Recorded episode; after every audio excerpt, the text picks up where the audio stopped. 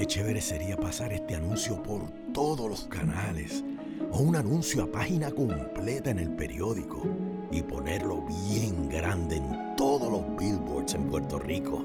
Realmente no tenemos presupuesto para eso. Pero lo que sí logramos, a petición popular, es que el documental Filiberto vuelva al cine. Desde el 7 de marzo podrás ver Filiberto en Fine Arts en Miramar. Y si ya la viste, ayúdanos a regar la voz.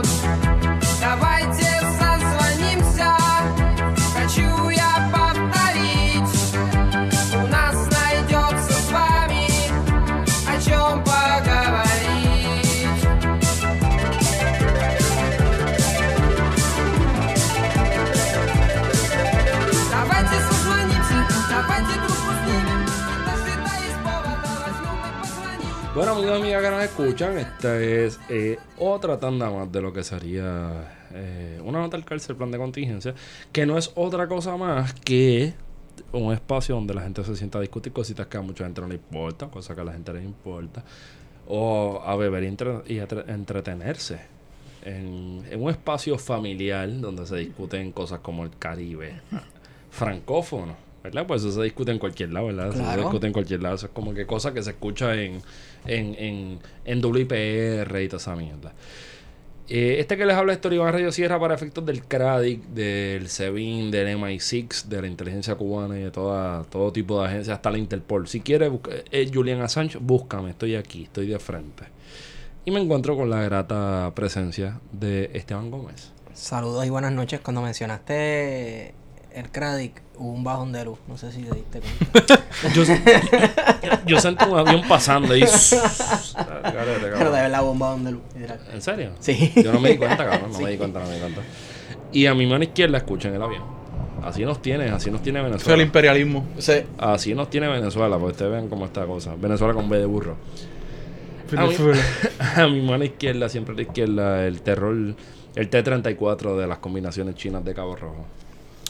Saludos a todas y a todos. La gente no sabe que tú tienes segundo nombre.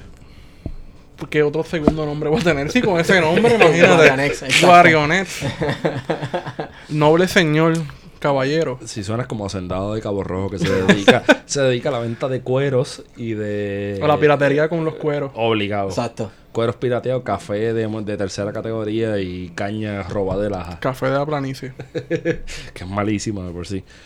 Y entonces, en, esta nota al cárcel contamos con la presencia que yo, yo no sé ustedes, yo tengo un exceso de alegría bien caro, lo que pasa es que lo estoy aguantando. Eh, es como, como los dulces de la piñata, tú lo escondes hasta que alguien lo rompe. Contamos con la presencia de la doctora, que no es que la van a llamar si hay un tiroteo y alguien sangrando, ¿verdad? Pero la doctora Yarimar. Fucking Bonilla. Fucking no es su nombre.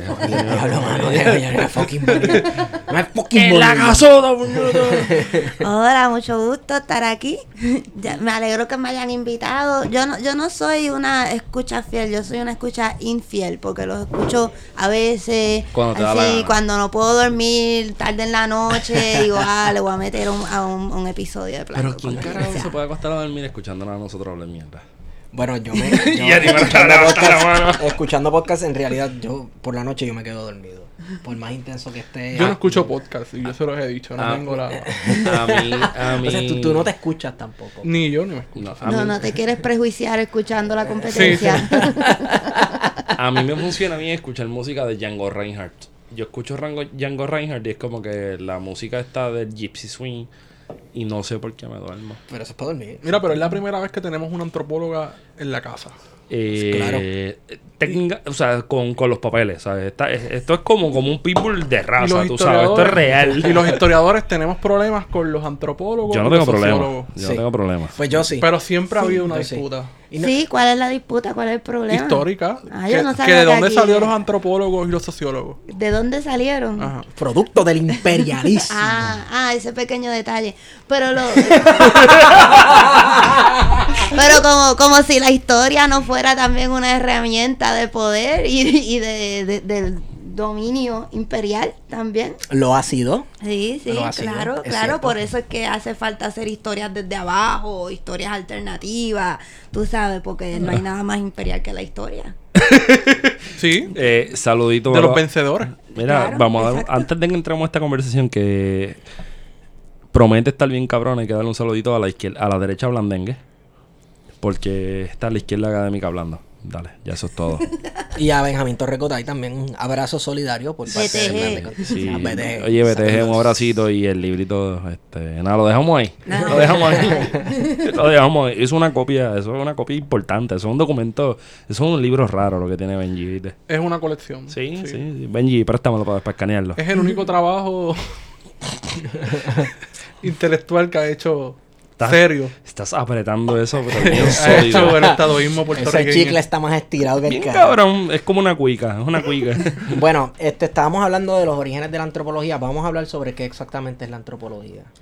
Bueno, no te, no te voy a dar como que la definición de Wikipedia porque así los que estén escuchando tarde en la noche definitivamente se van a quedar dormidos. Claro. y no, que no queremos eso, pero eh, yo creo que lo que distingue a la antropología desde la historia, de la sociología, aunque sí ha sido una herramienta del poder colonial, como todas las disciplinas de la academia occidental, a mí lo que me pompea de la antropología son los métodos. Que, mi, mi mentor, Michel Rolf-Trouillot, o sea, él hablaba de que la antropología tenía el más potencial de ser una disciplina como que descolonizadora o que rete, ¿verdad?, los principios coloniales, porque es la disciplina que utiliza unos métodos más amplios, que tiene unos estándares de evidencia más amplia. O sea, que tú puedes hacer un argumento en la antropología sin necesidad de tener un archivo que haya dejado un legado, ¿verdad? Porque sabemos que los archivos son construidos a través del poder, sino que sea, tú puedes usar entrevistas, puedes usar una canción, puedes usar un póster, lo que sea. O sea que básicamente cualquier objeto podría ser est- estudiado. Claro, porque todo es cultura, ¿verdad? La, antropología estudia la cultura y, y, a- a- estudiamos todo tipo de cultura también. Y, pues, y por eso, pues, como, como ustedes saben, yo escribo sobre los movimientos políticos, pero igual te escribo una columna sobre Bad Bunny o te escribo, ¿sabes?, de, de lo que esté pasando. Y eso es parte de lo que a mí me gusta mucho de la antropología, que no hay límite de lo que es el objeto de estudio o de lo que es la forma de evidencia que se utiliza para hacer un argumento.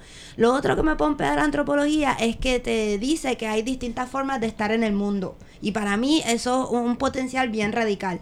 Claro que en sus inicios sí era colonial y era como que esta idea de estudiar el otro. Y pues empieza con hombres blancos de Europa y de Estados Unidos yendo a poblaciones que las consideraban primitivas. ¿verdad? África principalmente en sus comienzos, ¿no? África, Asia también, y, y dentro de los Estados Unidos los antropólogos estudiaban las tribus indígenas. Entonces era como que todas estas poblaciones, que también muchas veces en el país de origen del antropólogo era como que el centro imperial, que Sí. donde de- se controlaban estas poblaciones, incluyendo los nativoamericanos. Y entonces lo- los antropólogos a veces eh, aportaban, aunque esa no era su misión particular, pero aportaban a entender cómo manejar estas Sí, poblaciones, entendiendo control, su cultura. Entonces, Eso es un- un- una base este, bien problemática de la antropología, pero algo que es interesante de, de la antropología es que en los años 60 se da un volcón político bien fuerte en la disciplina y se habla abiertamente de ese pasado histórico que creo que en otras disciplinas como la historia todavía no se ha hablado de forma abierta y, y no hay, o sea, no, no se puede ser tan abiertamente político dentro de la disciplina como en, en la antropología, que Creo que- muchos como yo escribimos bien abiertamente en contra de, de ese legado y, y de, ciertas tendencias de la disciplina. Creo que ese hito en la historia comenzó a abrirse en la década del 70, ¿no?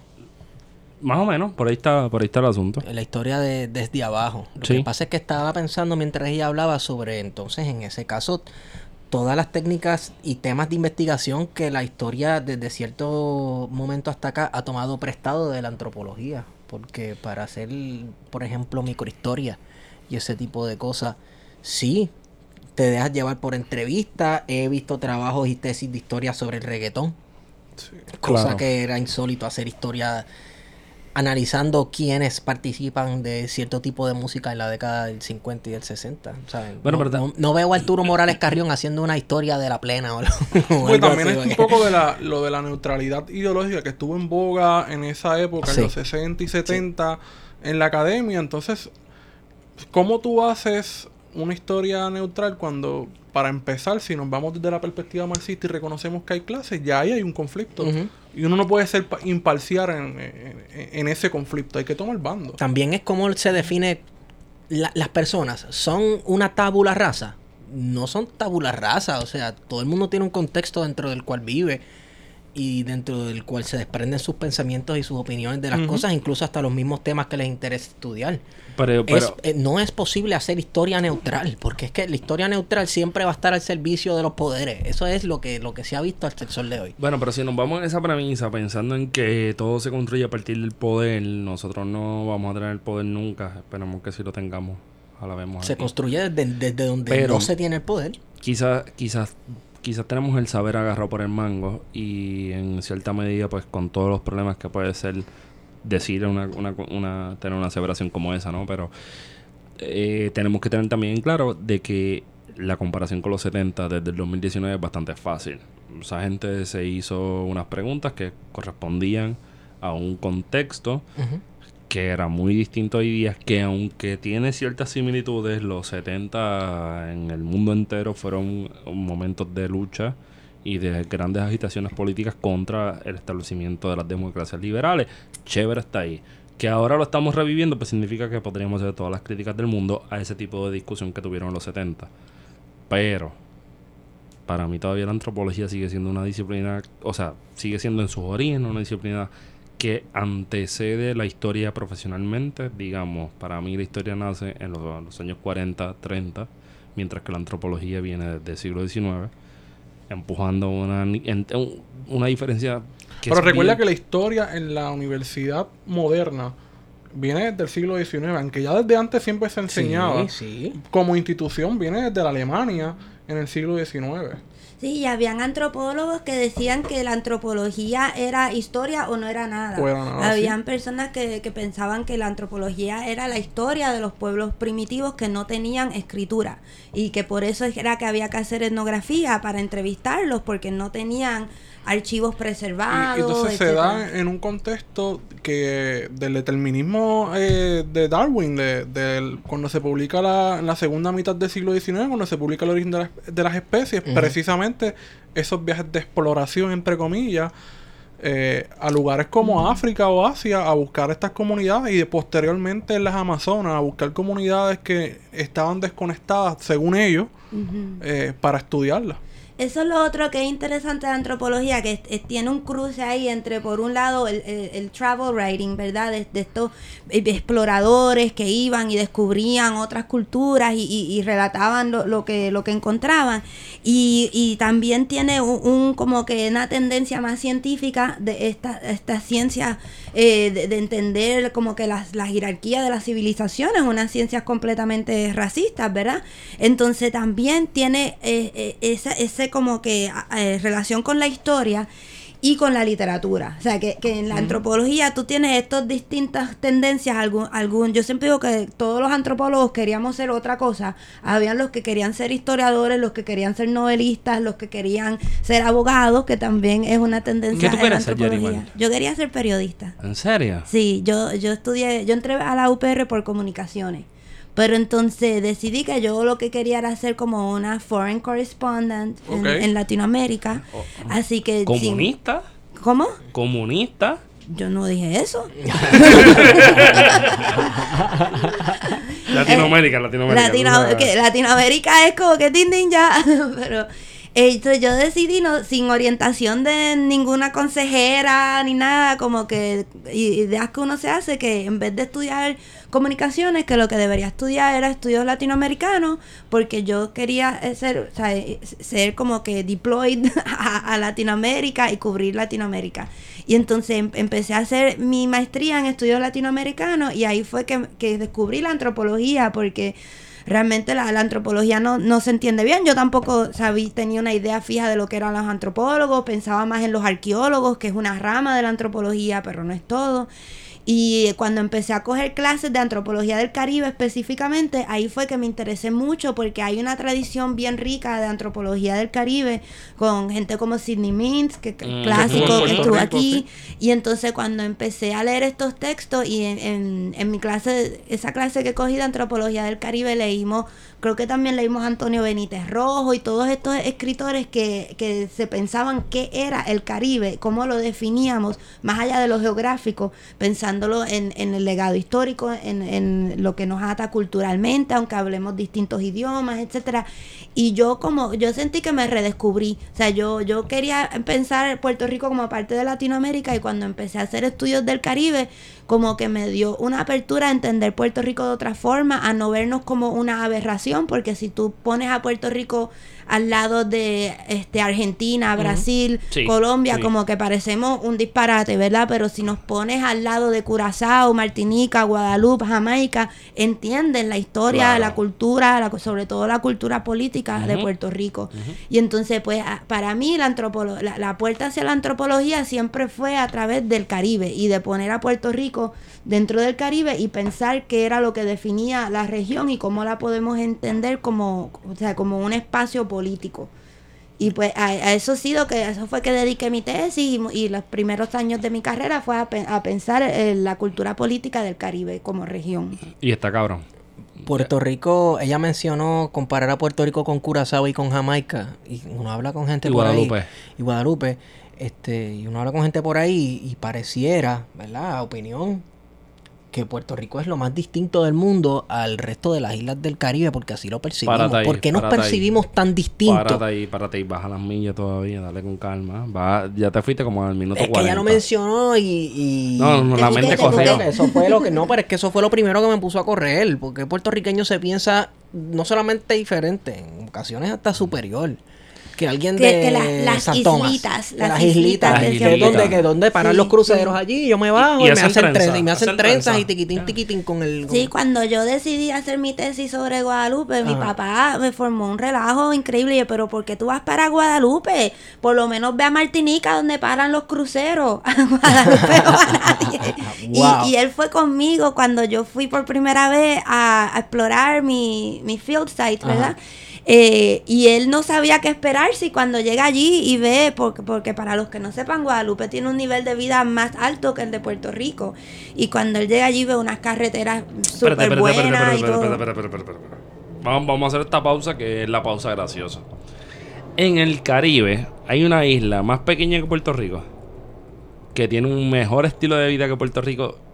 Y no, esta, es la- esta es la pregunta que ahora le va a gustar. ¿Y es independiente? Bueno, hay varias islas en el Caribe que tienen mejor, ¿verdad?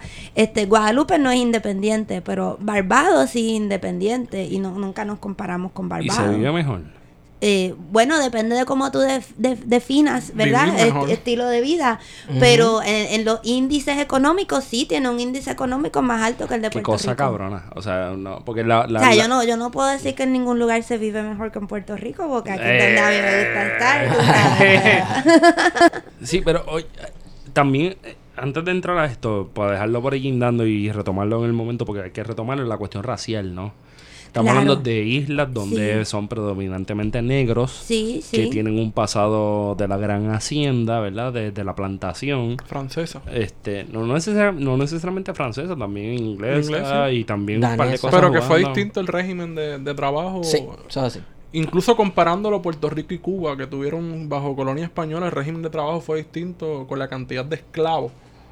En cantidad, hubo, exacto. sí. En cantidad ahí, ahí- ahí hay algo. Porque después de eso, pues en Puerto Rico el esclavo también se daba se- te- tener el break de darse el palo y Sí, janguear con y el dicen mayoral. Que, dicen que por eso es que en Puerto Rico no se, y en el Caribe este hispanófono en general no se desarrolló un idioma creol de la misma forma que se desarrolló en el Caribe inglés y francés. ¿Saben ese argumento? Pero eh, No, no. de que, no lo de sé. que es porque como en, en esos lugares los esclavos los explotaban a tal nivel que tenían una duración de vida muy corta y por eso tenían que constantemente traer nu- nuevos esclavos que no que no llegaban a aprender el idioma y por eso el patuá que se desarrollaba se convirtió en, en un idioma, mientras que aquí los esclavos tenían un periodo de vida más largo. Más largo, exacto. Yo no creo en eso de decir como que era mejor la esclavitud, eran más sí, o no sí. sé qué, pero también aquí había una población de, de negros libertos bien grandes también. grande. Tú sabes que, que son otros Negros procesos. libertos que venían precisamente de ese otro Caribe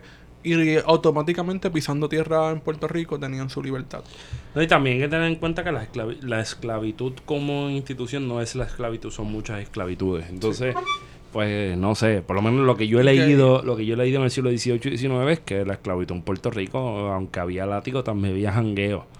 Y era el, el, se- el señor mayoral dueño de la hacienda jangueando con sus esclavos y cuando llegaba la Guardia Civil, pichadera, aquí no pasó nada.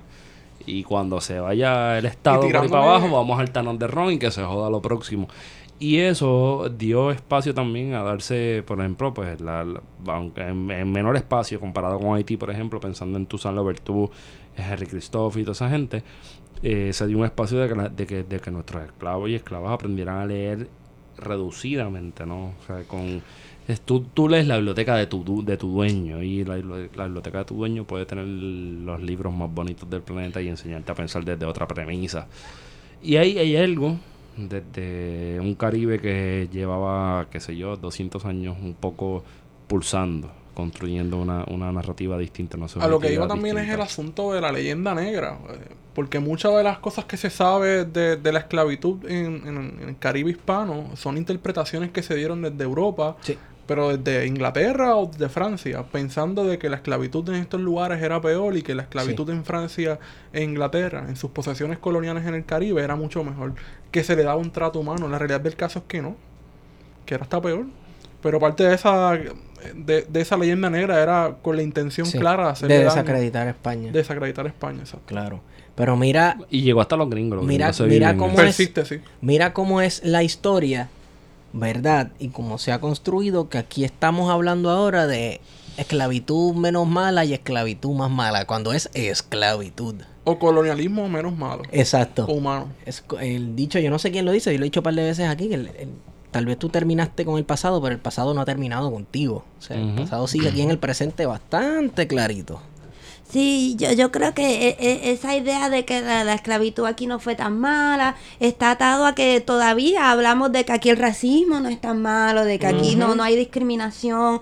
Cuando y, y, pues, esas mismas personas son las que entonces piensan, ay, esas islitas. Porque como estaba diciendo mi papá, que, que, que era un hombre negro, un negro puertorriqueño, él, él llegó a, a Guadalupe y quedó a- asombrado de que allí no, no había, o sea, él, él se esperaba a la gente en choza, yo no sé qué se esperaba, ¿verdad? En taparrabo, Este, en taparrabo. Sí, sí, y cuando ve tremendas casas, y él, él era ingeniero, así que él estaba bien fijado en las carreteras y en las casas de cemento y en todas esas cosas, tú sabes. Y, y, y yo le dije, pero papi, pero si tú pensabas que esto, esto iba a ser un, un- como diría Trump, un shithole country, ¿verdad? Pues para qué tú viniste y él, pues para acompañarte, sabes. me hubiese acompañado a donde fuera. Eh, pero a mí me chocó mucho esa impresión, tú sabes, esos prejuicios que, que él mismo tenía sobre, sobre nuestras islas vecinas. Y, Sí. y eso, por eso también era que yo quería estudiar el Caribe francés, porque aquí tanto que se habla de anexión, ¿verdad? De cómo eso podría quizás resolver el problema colonial. Y estas islas que siguieron ese paso de anexión, que se convirtieron en departamentos franceses, pues yo quería ver cómo le fue. Aquí, aquí nadie habla de eso, ¿verdad? ¿Cómo- Aquí lo que hablan es de Hawái, tú sabes, y nuestros vecinos que se integraron. Es, o sea, yo quería saber si eso resolvió lo- lo- los problemas Una- coloniales. Una buena pregunta sería interesante. eh, ¿Cómo definimos el, el departamento de ultramar en Francia? O mejor dicho, ¿cómo llegamos al departamento de ultramar? ¿Cómo llegamos? ¿Cómo lo, defi- lo definimos? Porque en un episodio de un podcast que escuché sobre la doctora, eh, a mí me trae como que una media controversia. Probablemente la podemos dilucidar aquí y se acabó. Pero hay personas que construyen los departamentos de ultramar como estados de- del gobierno francés.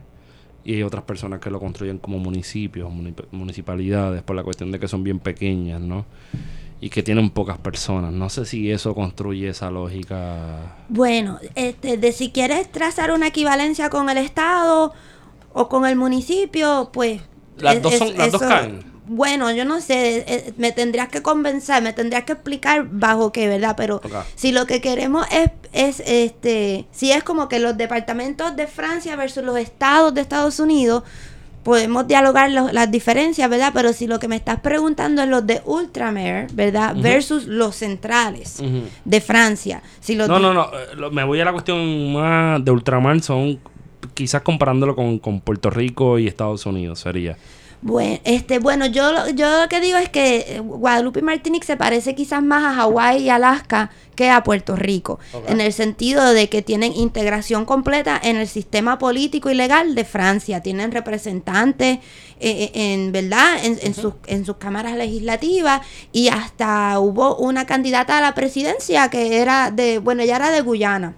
Este, así que pues tienen políticamente, jurídicamente están completamente integrados, pero este están los departamentos, ¿verdad? De forma unmarked, sin apellido, ¿verdad? Y están los departamentos de ultramar. O sea, que son los únicos que tienen apellido. Que hay una demarcación ya de por sí. Exacto, están marcados desde el principio y como, como algo lejano, como algo fuera, ultramar, o sea, a- a- afuera de el- del, Del seno de la sí, nación del, del territorio, digamos. del territorio principal.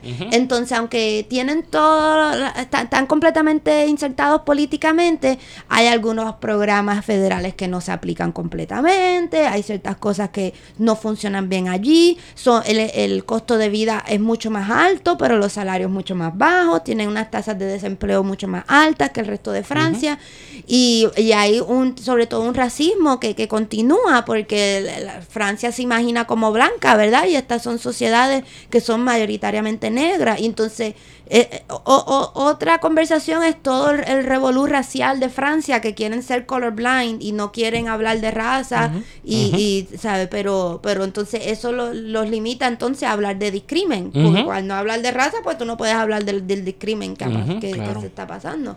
Entonces, pues, pues yo, yo quería ver cómo, cómo los, eh, los residentes de este lugar sentían su relación con Francia, si se sentían integrados, qué sé yo.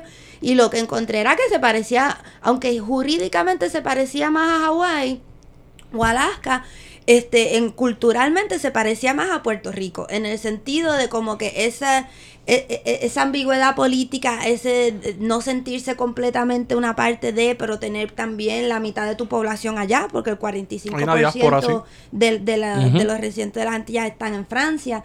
Y, y igual que aquí hay la guagua aérea y toda esa cultura, allá hay eso también, tú sabes. Y, y desde estar siempre como que con la mitad de tu gente allá y que mandan todos los nenes en el verano a estar con los abuelos en la isla, tú sabes, como que todo, toda esa relación de diáspora se parecía mucho a lo que tenemos aquí también. Después de la Segunda Guerra Mundial se comienza la integración de estos territorios en el Caribe francés a Francia. Sí, en el 46, eh, antes, antes que la, co- antes de Lela. Y eso es parte de lo que eh, a mí me interesa también del Caribe, que hablamos como que de los países independientes y no independientes y ya, pero realmente hay como tres momentos políticos en el Caribe. El primero siendo la independencia de Haití, que es la primera, ¿verdad? En el Caribe Y en América. en América, sí, y después este Cuba y la República Dominicana tienen estos momentos de independencia temprana y después tú no tienes ningún país que, que, se vuelva independiente realmente hasta los años 60. Lo que sí hubo en ese tiempo fue invasiones militares de Estados Unidos, pero y entonces también la creación de estas otras fórmulas políticas, este como la del Caribe francés, la, la de Puerto Rico, la de las Islas Vírgenes y también la del Caribe holandés. Así que todos estos lugares que, que, que parecen como excepciones, y tú sabes que en Puerto Rico siempre hablamos de last colony, de only Sí. colony, tú sabes, pues que es un poco del ombligo que pensamos que somos. Sí. pues, pero, y yo, yo no culpo a los puertorriqueños porque es que se nos niega esta historia, tú sabes, así que pues no, no sabemos de que, de que no somos únicos, de que, de que hay todo un patrón y, y una cultura política en el Caribe de, de alternativas a la independencia tal y como la plantea la ONU, porque eso es lo otro que tenemos que entender. La independencia que se planteó en el momento de la revolución haitiana es muy diferente a la que se plantea después en los años 60, cuando empieza Inglaterra a querer deshacerse de sus territorios, ¿verdad? Y que, que no necesariamente esos territorios querían la, la independencia tal y como planteada. Que De fue un proceso desde arriba. Sí, de hecho, lo primero que se crea es la Federación de las Antillas. Hay un interés en las federaciones, en, en- en- otro tipo de relación política que no es como que la, la, la idea y la ficción del Estado soberano que plantea la ONU, ¿verdad? Y que todo, todos tienen el derecho a autodeterminarse también sin ninguna reparación colonial, ¿verdad? Ponerle fin al colonialismo de una forma que no, no descoloniza a Europa, solamente de- descoloniza, entre comillas, al Caribe. Y Europa sigue imperial y sigue reproduciendo las mismas relaciones de poder y jerarquías económicas y políticas que existían bajo el colonialismo. Entonces, eh, personajes como MSCR, pues querían plantear otra visión de descolonización y la visión que él tenía que que no, no lo que él se imaginaba no llegó a ser, pero su proyecto político no era de ser o sea, una colonia bajo un nuevo nombre. O sea, MSCR era un, un- un, tú sabes, un duro filósofo de- del colonialismo. Él lo que imaginaba era descolonizar a Francia y que Francia se convirtiera en una nación postcolonial que incluía el Caribe y también los territorios en África y Asia que habían colonizado y que entonces ya como que el- ese centro blanco hegemónico de Francia que fuera, si no minoría, por lo menos que hubiera una pluralidad de, de, de, de- ¿verdad? De, de, de- de- de- de departamentos. Entonces, pero al final eso cae completamente abajo. Y, y lo, con lo que, que- con lo que quedan es con una departamentalización que la población actual está bien insatisfecha con, con la relación que tienen con Francia. Y de hecho allá ellos les interesaba mucho saber más de Puerto Rico porque ellos quisieran moverse hacia algo más como la República Asociada o, o- o el ELA y no, o sea, Ellos no saben lo que están pidiendo. Fíjate, Sí. pero lo de eso, yo una vez hablé con unas filipinas y, y- y ellas me dijeron, pero mira, ¿por qué, por, por qué ustedes, algunos de ustedes no quieren ser Estado Libre Asociado? Este, mucha gente en Filipinas dice que, que hubieran querido tener un estatus, una relación política con Estados Unidos similar a la que ustedes tienen. ¿Y que tú le diste? ¿Sabes que- Yo sabes loco. tú sabes que yo les he dicho, ¿verdad? Padres, perdónalos porque no saben lo que hacen. Lo que pasa es que yo te apuesto a que si Filipinas hubiera negociado algo, primero que si hubiera algún interés de parte de los Estados Unidos, porque si Estados Unidos no lo hizo fue porque no había interés, punto. Dale. Eh, yo creo que hubiese sido algo distinto a... a los filipinos están muy cabrones. Ya, los filipinos están bien cabrones. Filipinos son de esa gente que, que dijo mi enemigo es aquel, que era España en algún momento. Y se unieron con los, con los gringos a luchar contra España. Y después que se acabó la guerra hispanoamericana fue como, ahora tú y yo somos enemigos. Y esa lucha, bueno, está documentales en Netflix ahí medio, medio romántico, pero están buenos. Este, que tiene que ver con, con el imperialismo estadounidense que se, que se creyó que el mundo era de ellos. Tan pronto empezaron a ver cómo, la, cómo el, el imperio español y el imperio inglés estaban decayendo. ¿no? Les gustó el mango bajito y cogieron un guille de Scarface y cortaron con Carlito, como diría Wow. Teo- Teo Sí, sí, yo sé, yo sé. wow. Mira, para Pero- que... wow. Pero sí es cierto que, que hay muchos países de- del Caribe y, y otras regiones como Filipinas que miran eh, eh, la relación que tenemos con Estados Unidos y piensan que hay ciertos beneficios, Sí. So- m- más que nada este el pasaporte, ¿verdad? Poder viajar, poder entrar y salir no solo de Estados Unidos, sino de cualquier país del mundo que un pasaporte americano te da una entrada, ¿verdad? Y yo creo que sí hay que como que entender eso y, y hacen falta más diálogos sur-sur, tú sabes, porque parte de lo que ellos imaginan es que hemos hecho un trueque aquí, ¿verdad? Como que hemos dado algo a cambio de eso, de ese pasaporte, ¿verdad? Y entonces no, a veces nos ven como que unos vendidos, ¿verdad? Como Sí. que, pero, pero eso, eso implica entender también que, que hay un deseo de tener esa libertad de movimiento. Y lo, lo que hay es que como que repensar, bueno, lo que yo pienso es que hay que repensar el modelo de soberanía, el modelo global que crea esta jerarquía de pasaportes, ¿verdad? Si lo que queremos es movilidad y lo que queremos es poder, tú sabes, este, tener otros acuerdos con, con los que están a nuestro alrededor, pues hay que repensarlo también para todo el mundo, no, está, no es solamente nuestro pasaporte, sino este, cómo, cómo otras personas también pueden tener esa flexibilidad de movimiento. Y que teniendo una parte de la población significativa allá en los Estados Unidos que nos hace pensar que si llegara a la independencia van a haber restricciones de viaje, o sea, habría que negociar precisamente desde el otro lado porque tiene una parte importante de población puertorriqueña radicada allá y tiene que haber un diálogo en beneficio para esas dos partes, los que estamos acá en este lado del charco y los que están al otro lado del charco también. Eh, quiero- quería que abundaras un poco de qué eran los departamentos, pensando que en Francia los departamentos son creaciones desde el Estado, de- desde París. ¿Qué son los departamentos de ultramar? ¿En qué consiste ese gobierno? ¿Y cómo es la forma política de, de- y la participación, si alguna, de los ciudadanos de estas islas? En el gobierno central, En el gobierno de las islas, a nivel departamental y a nivel nacional en Francia. Bueno, a nivel este local, pues tienen la, la, la razón por la cual no, no pienso que se deben comparar con los municipios, porque dentro del departamento hay sus poblados con sus, ¿verdad? Con sus alcaldes. Y entonces hay también una región y un... de- y, bueno, porque es que hay en, en la Francia hexagonal, como dicen, hay regiones dentro de las cuales hay múltiples departamentos.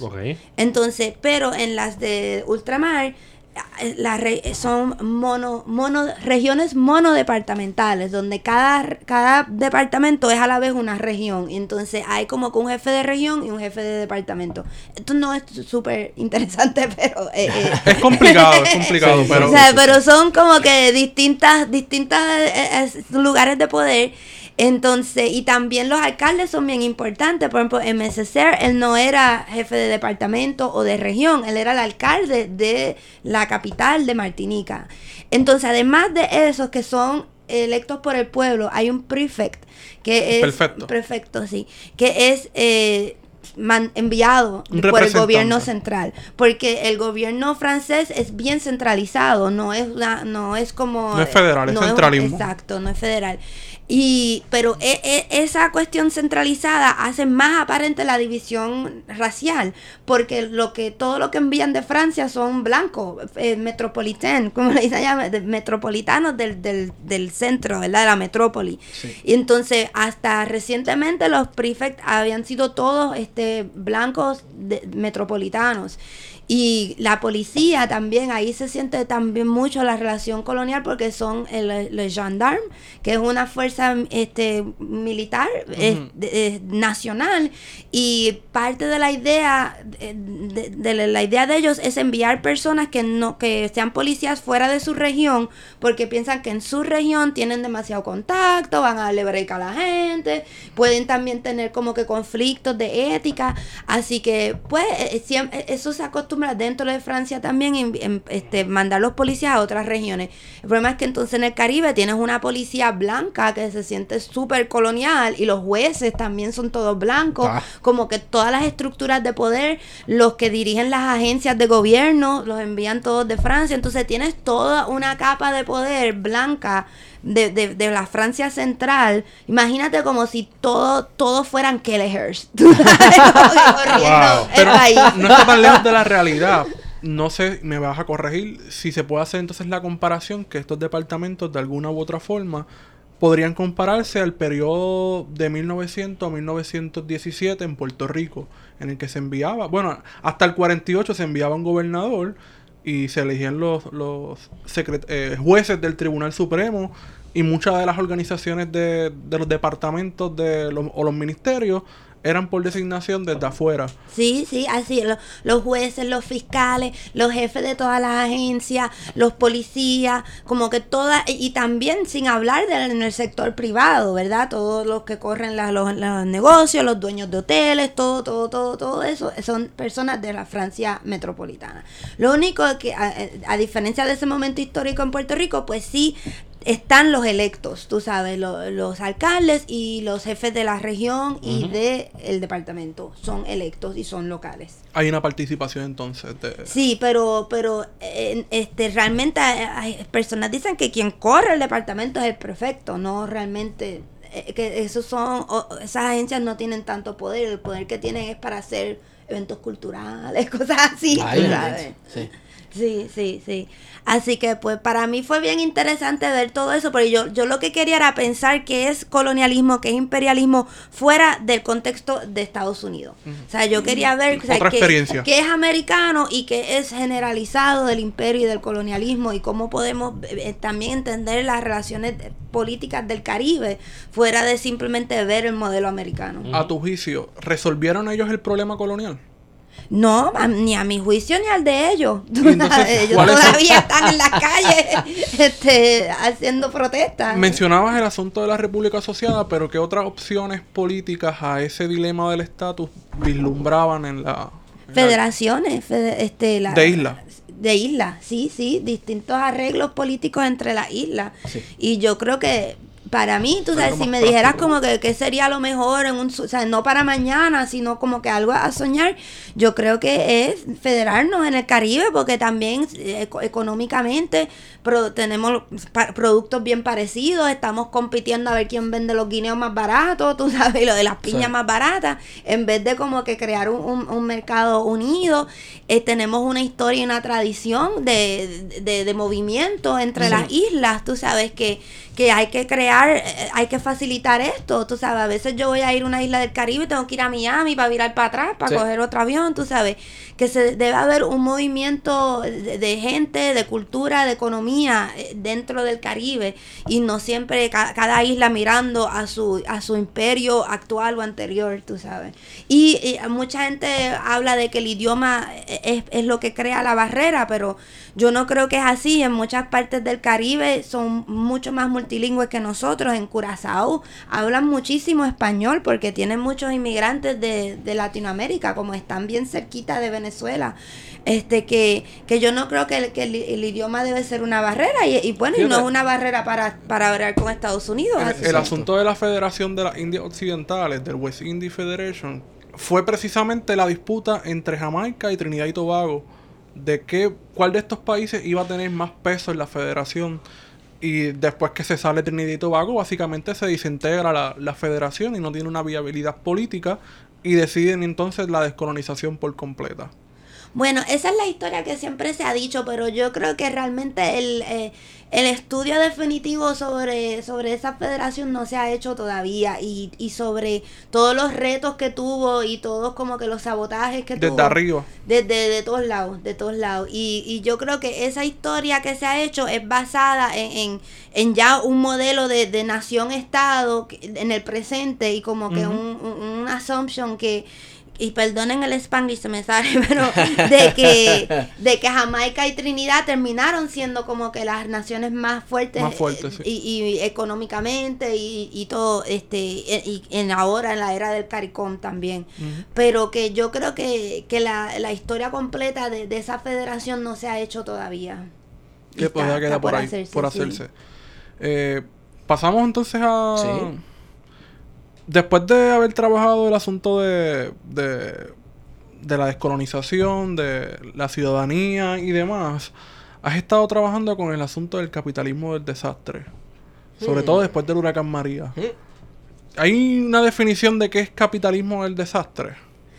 Me da gracia porque yo usé esa Porque ya el capitalismo de por sí es como que desastre, Es desastre. Sí, exacto, exacto. Y yo usé esa, esa frase en una propuesta y me dijeron, ¿qué es eso? Solo tienes que definir. Y yo contra como que capitalismo del desastre, ese Sí, capitalismo como en que el obvio. contexto del desastre. Pero parte de lo que yo estoy tratando de hacer es de, de ver cómo podemos pensar el capitalismo del desastre como siempre teniendo un fondo este raciocolonial.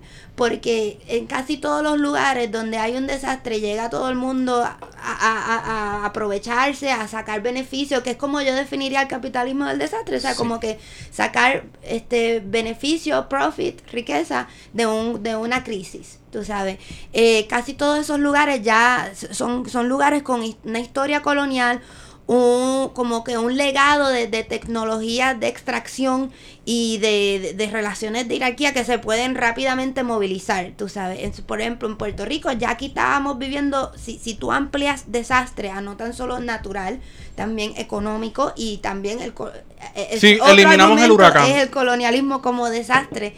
Este, que podemos tripear con eso también. Y mi colega Nelson Maldonado Torres, él habla del, colonia- del colonialismo como una catástrofe. Este, pero si, si vemos la crisis económica ya como un desastre y vemos cómo se implementa la Junta y todas las políticas que se pueden movilizar rápidamente, dependen en que ya aquí había una economía de, de extracción, de que, de que todo es orientado hacia traer capital extranjero y producirle beneficios al capital extranjero. Entonces todo eso pues se puede movilizar rápidamente para aprovechar momentos de coyuntura. Y, y, y tú sabes, lo que sí digo es que, wow, pues ellos lo admiten, porque Natalie Jaresco la entrevistaron hace poco en Bloomberg y ella misma lo dice. Eh, Hay que, hay que aprovecharse de la crisis, hay que usar estos momentos para, pero siempre es para implementar lo que ya teníamos pensado. O sea, que no es que se desarrollan unos planes malévolos, tú sabes, cuando surgen el desastre, sino que se aceleran procesos que ya estaban cuajándose, Y se ¿verdad? aceleran las En- millas porque aquí después del huracán María pareciera como si el huracán hubiera sido una conspiración de alguien, brother, para abrir las circunstancias eh, necesarias para que viniera a explotarse aquí la isla, porque tú sabes cuánta empresa aquí se hizo millonaria y empresas de afuera con la crisis aquí y todos llegaron todos de momento y, y en Bueno, meses. No sé si ustedes vieron, yo había hecho una entrevista con una eh, acon- consejera financiera. Ah. Antes de María la había entrevistado sobre la crisis económica y cómo, cómo ella veía lo que estaba pasando después de la Junta para mi investigación. Y me dijo, aquí lo único que hace falta es un huracán. Me lo dijo así. Porque ella, ella entendía que, que eso era lo, lo prox- el próximo Wow. paso para acelerar, para, para acelerar las políticas económicas que ya se estaban implementando y para atraer más capital de, en- de fondos de FEMA para Sí. movilizar ciertas economías. Como un tipo de prera, como un tipo de prera en el 2018. Con Un plan de reconstrucción. Sí, pero, pero que por- vemos que, que ese dinero lo que hace es como que mover ciertos motores, Claro. pero sale, ¿Qué sale otra vez para Estados Sí, Unidos, sí, ya sí, lo estamos viendo y se está documentando. ¿Qué tipo de economía? Bueno, construcción, todo el mundo siempre dice, pero también todo este, este aparato consultor, tú sabes, de, de ahora como los que están, los que van a desarrollar estos planes de resiliencia desde, desde Foundation for Puerto Rico, ¿verdad? Como que este tipo de, de, de, de- management classes. ¿No te, sabes. enferma, ¿No te enferma esa palabrita ya de resiliencia? Pues mira, la resiliencia es compleja. Porque, porque yo digo que la resiliencia es una, una palabra que necesita un apellido, ¿sabes? Porque hay muchos distintos tipos de resiliencia. Ajá. Está la resiliencia neoliberal, pero que, que es como que defiéndete tú, el Estado no está aquí para, para ayudarte, tú tienes que proveer por ti mismo. Y todo ese discurso también que tiene que ver con el ech- echapalantismo Sí. y todo eso que, que, su- que después de Puerto Rico se levanta y todo eso como que ya tú eres un irresponsable si tú no tienes placa solar y generador Sí. y como que porque tú no puedes contar con el Estado mientras pero le sigues pagando el IBU más el sales tax más alto de todos los Estados Unidos pero no le puedes pedir ningún servicio verdad es, es una resiliencia bien problemática, pero hay también discursos de resiliencia anticoloniales, Sí. que son de cómo, cómo podemos este, de- deshacernos de este imperio y vivir sin él, ¿verdad?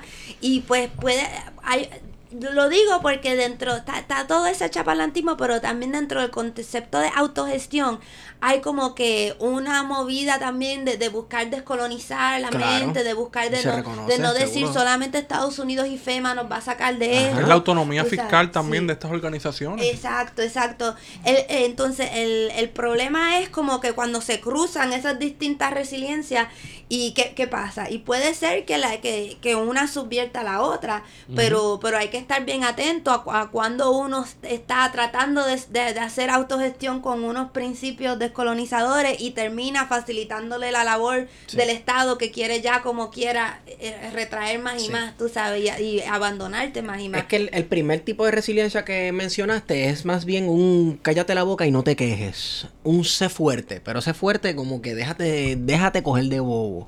Sí, resiste, que- resiste ahí todo lo que te hagamos. Es, el aguante. Sí. Es- no es el resiste, es el aguante, Sí. ¿verdad? Y, y es bien preocupante. O sea, Puerto Rico, yo, yo no creo nunca en el excepcionalismo y siempre digo que hay que poner Puerto Rico en diálogo con otros contextos, pero así, aquí sí se ha dado algo particular de este junte de crisis económica y crisis ambiental y de cómo tú impones un régimen de resiliencia encima de un régimen de austeridad.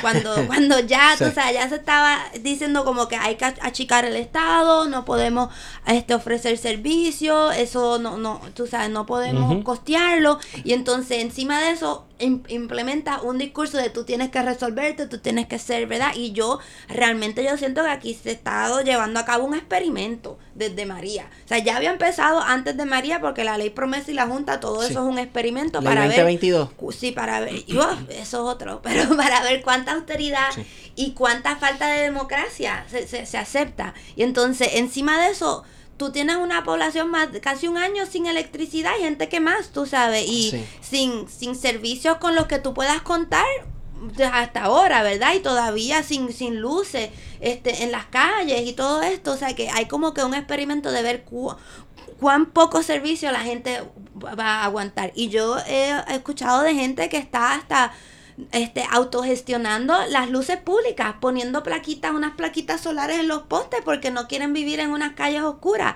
Y eso tiene como que un lado tripioso de la gente organizándose, empoderándose, pero por otro lado, eso está permitiendo que prepa, tú sabes, eh, entre en esa reestructuración y no den servicio.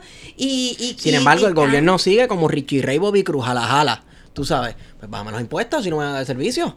Pero siguen jalando más. Y la. Y, lo, y nos venden, venden la resiliencia a los, in- a los, investo- a los investors, ¿verdad? A los inversionistas. Inversionistas. Porque yo fui a una conferencia donde ellos estaban diciendo, estaban, alguien le preguntó a Ricky, ¿y quién va a querer comprar prepa? Tú sabes, como Ajá. que ya- que han estado en toda la prensa como que, Sí. como que un desastre y totalmente que, que no sirve para nada y, y ahora lo quieren vender. Y Ricky dijo, bueno, pero ya hemos demostrado que podemos, que pagamos la gente paga unas tarifas bien altas de luz Y para un servicio bien malo. Así que cualquier compañía que venga tiene espacio para, para hacer este ganancia. Porque ya las expectativas de lo que se va a pagar son bien altas y las expectativas de lo que se espera como servicio son, bien, bajas. Lo mismo con las lanchas o las lanchas de Vieques y Oh, Culebra. Sí, sí. el mismo sí. modelo. Sí, sí, cualquier cosa que pongan ahí, la gente lo Sí. va a ver como, como Claro. algo mejor, claro. Sí, así que eh, eh, ese es el problema con, con la resiliencia. Yo creo que cuando entra con este régimen de austeridad que ya se estaba cuajando aquí. Y lo, lo otro que digo de la resiliencia es que tú sabes, la resiliencia, está la resiliencia de los edificios, de las estructuras, de los puentes. Sí, queremos o sea, unas construcciones que resistan temporadas, pero cuando ya tú lo que estás queriendo es desarrollar la capacidad de aguante en la gente, eso sí es bien preocupante. O sea, ¿cómo, ¿cómo podemos tener una sociedad que esté, esté preparada para aguantar empujes y shocks, tú sabes? E- Eso sí que es bien preocupante. Yo diría que estamos bien preparados. Lamentablemente, lamentablemente. Porque imaginan de todo lo que hemos pasado. Todo lo que hemos pasado y la gente. La gente no está en la calle rompiendo cristales ni nada, brother. ¿Cómo tú te explicas eso? ¿Cómo la antropología explica eso? Ese aguante. Bueno, yo, ah, yo estoy escribiendo sobre eso, ¿sabes? Sobre, yo creo que ya al principio era muy, estaba muy inmediato, pero yo creo que ya hasta cierto punto se cerró cien- cierto capítulo y podemos hablar de, por ejemplo, de las protestas de los bolsillos. ¿Qué fue eso? Tú sabes, cuando la gente no, no iban a protestar a ningún lugar, sino que ponían un letrero frente a su urbanización, Exacto. somos un bolsillo. Somos un bolsillo. tú sabes. Y, y ah, hubo una marcha que se hizo que participaron hasta ciertos alcaldes, ahora no me acuerdo en qué pueblo fue, y tenían unos letreros que decían, tratamos de levantarnos, tú sabes, como que reconocer que sí, bueno, nos toca a nosotros, pero en verdad no puedo poner la luz yo mismo. Y, y esos esfuerzos como el de Pepino Power Company, Sí. ¿verdad? De, que- de cómo de- todas estas distintas formas de tomar las riendas y en vez de protestar, como que resolver. Tú sabes que yo creo que así fue, eh, resolver y aguantar, porque los bolsillos lo que, lo que hacían era como aguantar y entre Sí, vecinos. eso es así. Este, sí, creo que hubo un caso de alguien que que un carro que lo metieron como que por la autoridad de energía eléctrica y ah, pero pero fueron casos bien aislados y también una protesta en Mayagüez donde quemaron escombros Sí. para, Por para varios días. Por varios días, sí, pero, pero eso fueron como que las excepciones a las reglas.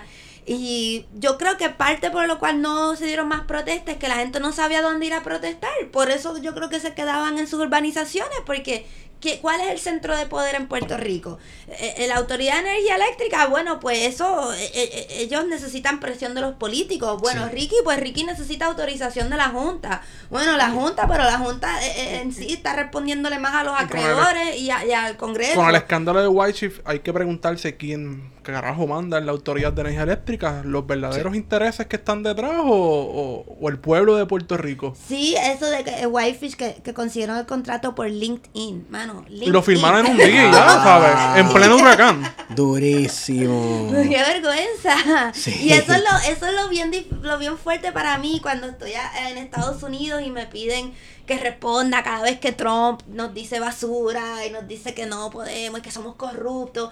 Pues yo quiero ir para allá, pero también como tú defender la gesta del gobierno puertorriqueño, Exacto. tú sabes, y decir no.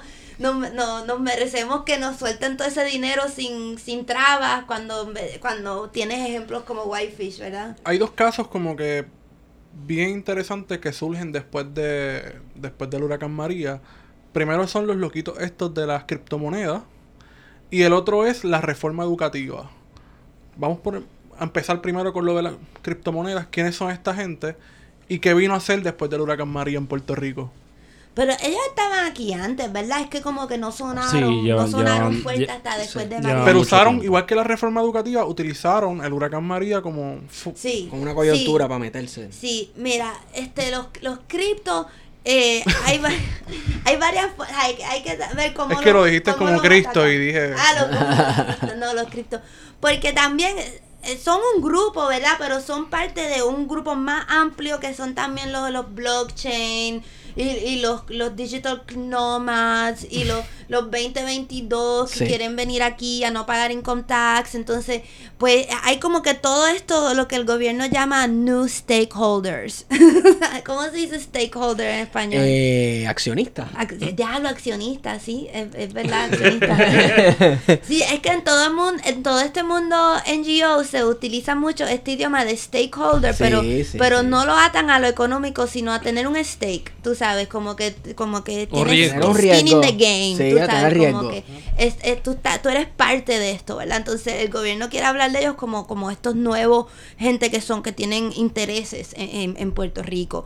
Y pues ellos, ellos vienen aquí, pero realmente ellos no están pensando en Puerto Rico, lo que están pensando es en su, ¿verdad? En, su, en sus cuentas. eh, Y, y Puerto Rico se vuelve atractivo para los de cripto porque eh, este por todos los loopholes que hay aquí del, de los income tax y de las Sí. regulaciones y que se le hacía más fácil cambiar sus criptomonedas a, a moneda hard currency, Sí. ¿verdad? Y entonces llegan aquí y, y es colonial, ¿sabes? La mentalidad colonial full, tú sabes, de las islas este utópicas que ellos pueden venir aquí, reinventar, crear el Portopia y todo. Sí, Incluso idea. eso mismo iba a hablar. Ellos conozco por lo menos dos casos en los que ellos querían hacer como un tipo de pueblito de ellos solos que iba a ser un tipo de utopía. Sí, es haber porque moneda- ellos, ellos vienen de estas tendencias li- libertarian, Sí. de, de que no creen en el Estado, que no que, que quieren deshacerse del Estado. Y wow, qué lugar perfecto para venir donde no hay un Estado, Donde el lo que hay es un funciona. Estado no soberano, No ¿verdad? funciona y no funciona. Y, pa- eh, y eso es lo que es bien preocupante de esta gente, que eh, eh, para ellos la colonia, el ELA, este, la, la- la falta de, de, soberanía aquí les conviene perfectamente.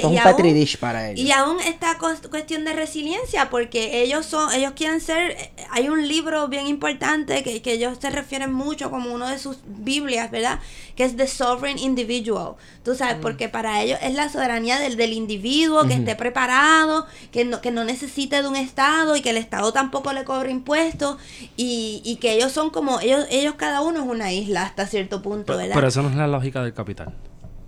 Bueno, pero, pero la- cierta lógica del capital cree en un Estado que, in- que intervenga, que regule, este, que, que o sea, hay debates, ¿verdad? De cuán regulación debe haber. La mano invisible, pero es una mano, tú sabes, está ahí metida, aunque sea invisible, ¿verdad?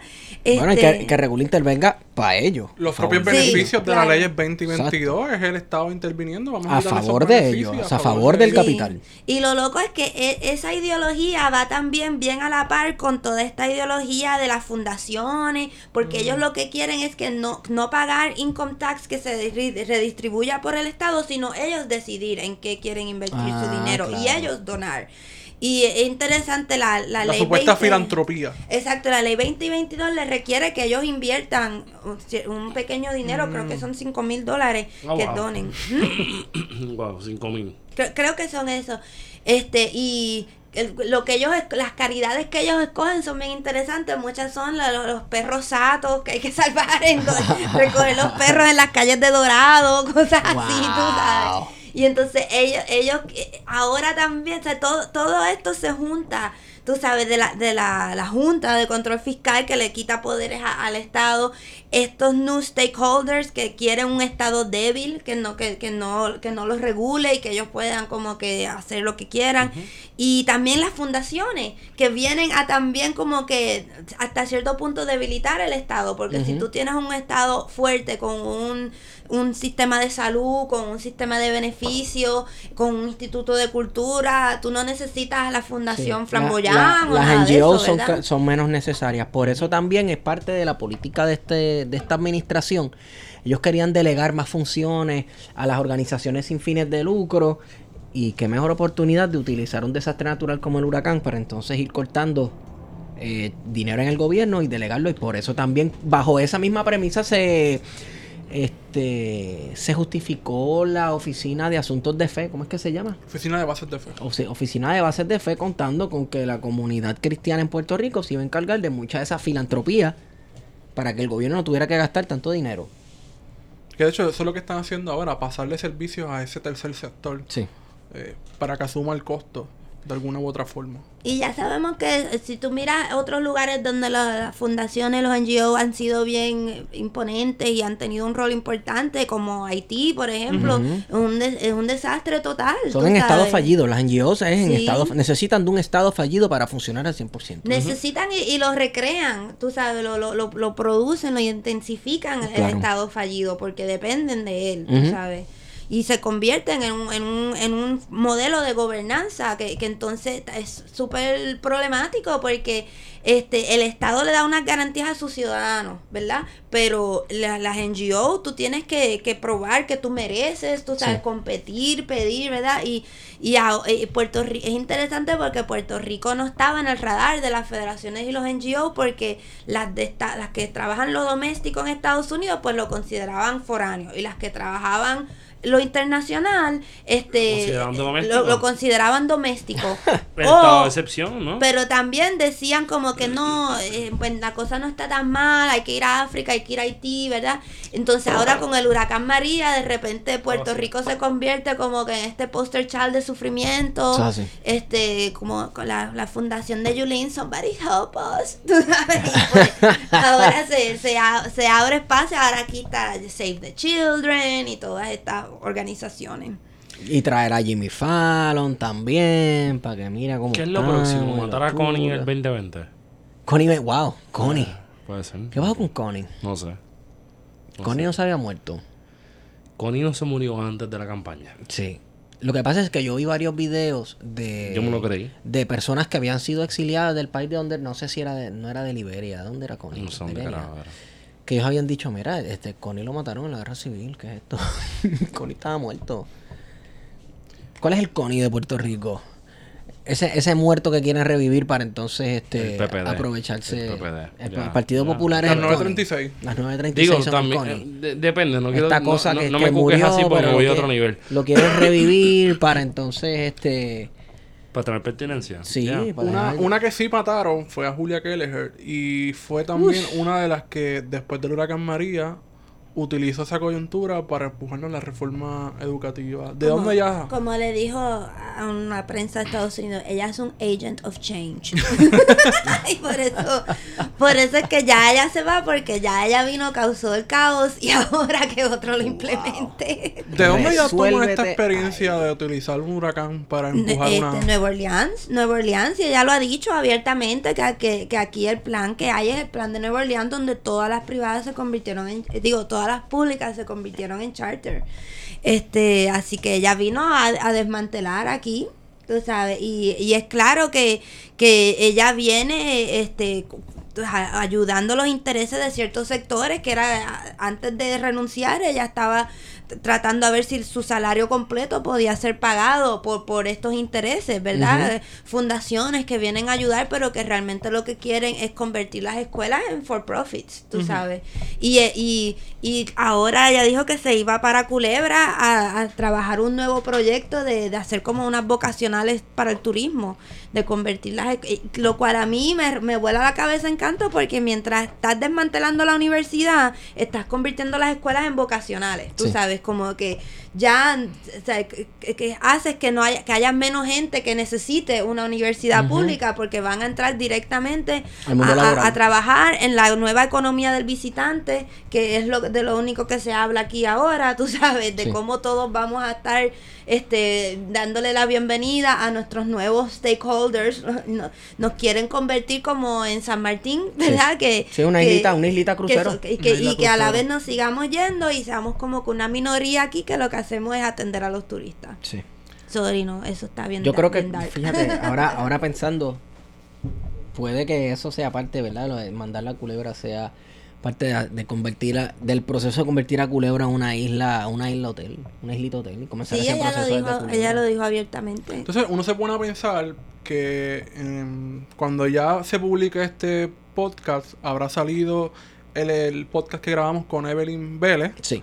Profesora eh, doctora en, historia de, de Puerto Rico y el Caribe, que nos planteaba de que la Marina de Guerra de Estados Unidos por mucho tiempo hasta la actualidad ha estado luchando constantemente por expulsar a la gente de Vieques y Culebra. Entonces uno dice, pues mira, tiene que haber dentro de esa mirada de, de esta Sí. gente que está impulsando el turismo como forma de desplazamiento o de gentrificación, también tenemos la Marina como otro actor importante con ganas de quedarse con ese territorio para seguir haciendo sus prácticas militares. Esto suena como una teoría de conspiración, Pero sí, este, la primera cosa que tú puedes hacer es ir llenando la isla de personas que...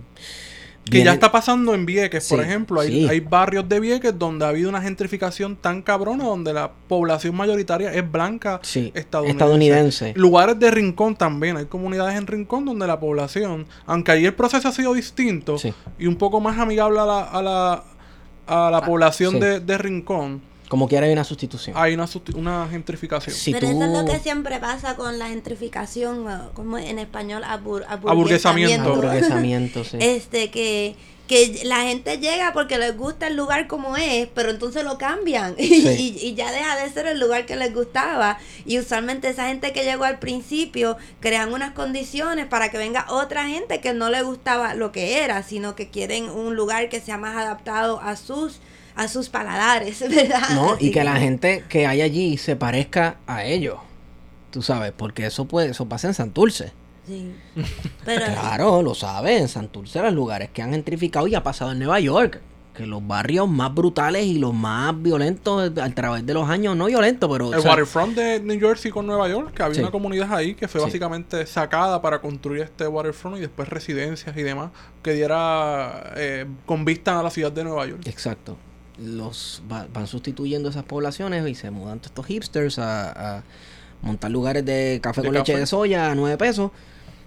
Y de momento todo el mundo, tú vas viendo un cambio en la población. Todo el mundo tiene cierto, cierta extracción económica hacia arriba, todo el mundo más blanquito, todo ese tipo de cosas. En la- y las vírgenes, ese proceso se dio con gente retirada, o en caso de Florida, retirados que Sí. bajan a estos estados, se quedan, viven y empiezan a crear su propia comunidad y de- fuera de la comunidad residente del lugar originario, como en las Islas Vírgenes, que Sí. tienen lugares donde solamente viven retirados estadounidenses que van a vivir a las Islas Vírgenes y que no necesariamente se relacionan con la comunidad. Ah, papá, ¿Y date qué un pasa en Vieques? Date un paseo por el municipio de Dorado. Ah, No hay más nada. Porque nunca hemos ido. Dora- Nunca hemos ido a Rincón, ¿verdad? Dorado, no, no, no, no, no, no, no, no. Pero el proceso en Dorado, por Sí, lo menos en Rincón se disimula porque tú ves a, a los viejitos Y hay integración. "Hey, dude", ahí con la gente de, De por hecho, ahí, lo- los la gente de. Rincón le hizo frente a los de las criptomonedas. Y fueron precisamente esas comunidades de gringos en Rincón los que dijeron, ustedes no vienen para acá. ¿Tú sabes por qué yo creo que es eso?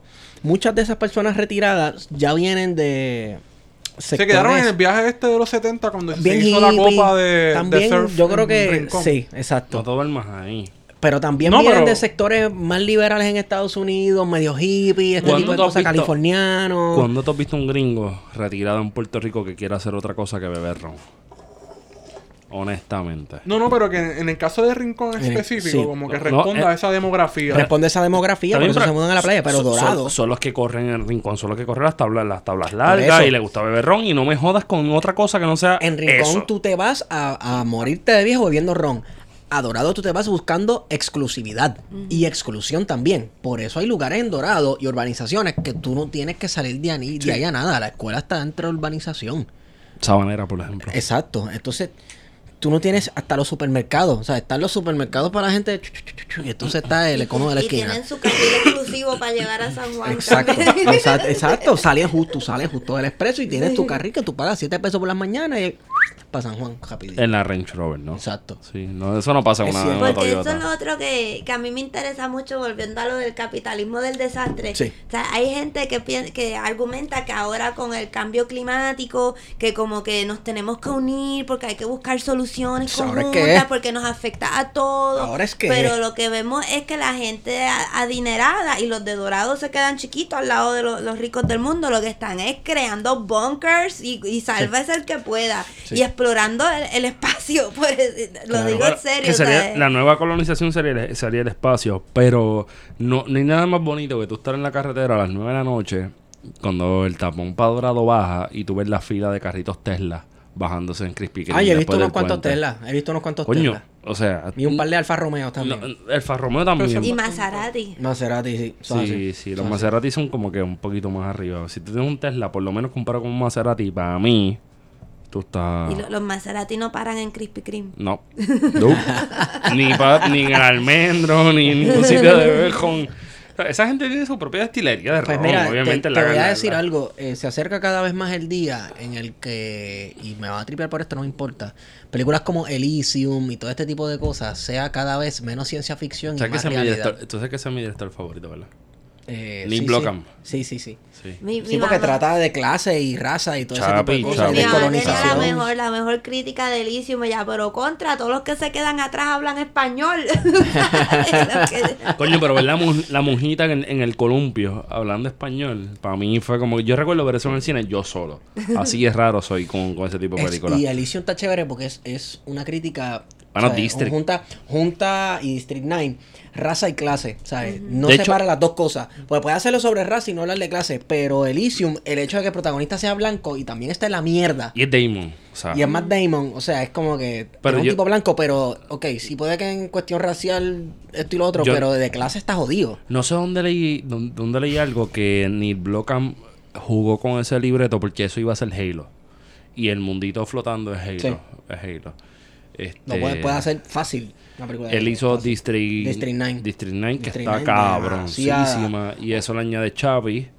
que El District 9 es más bien, en, en- basada en, en la inmigración.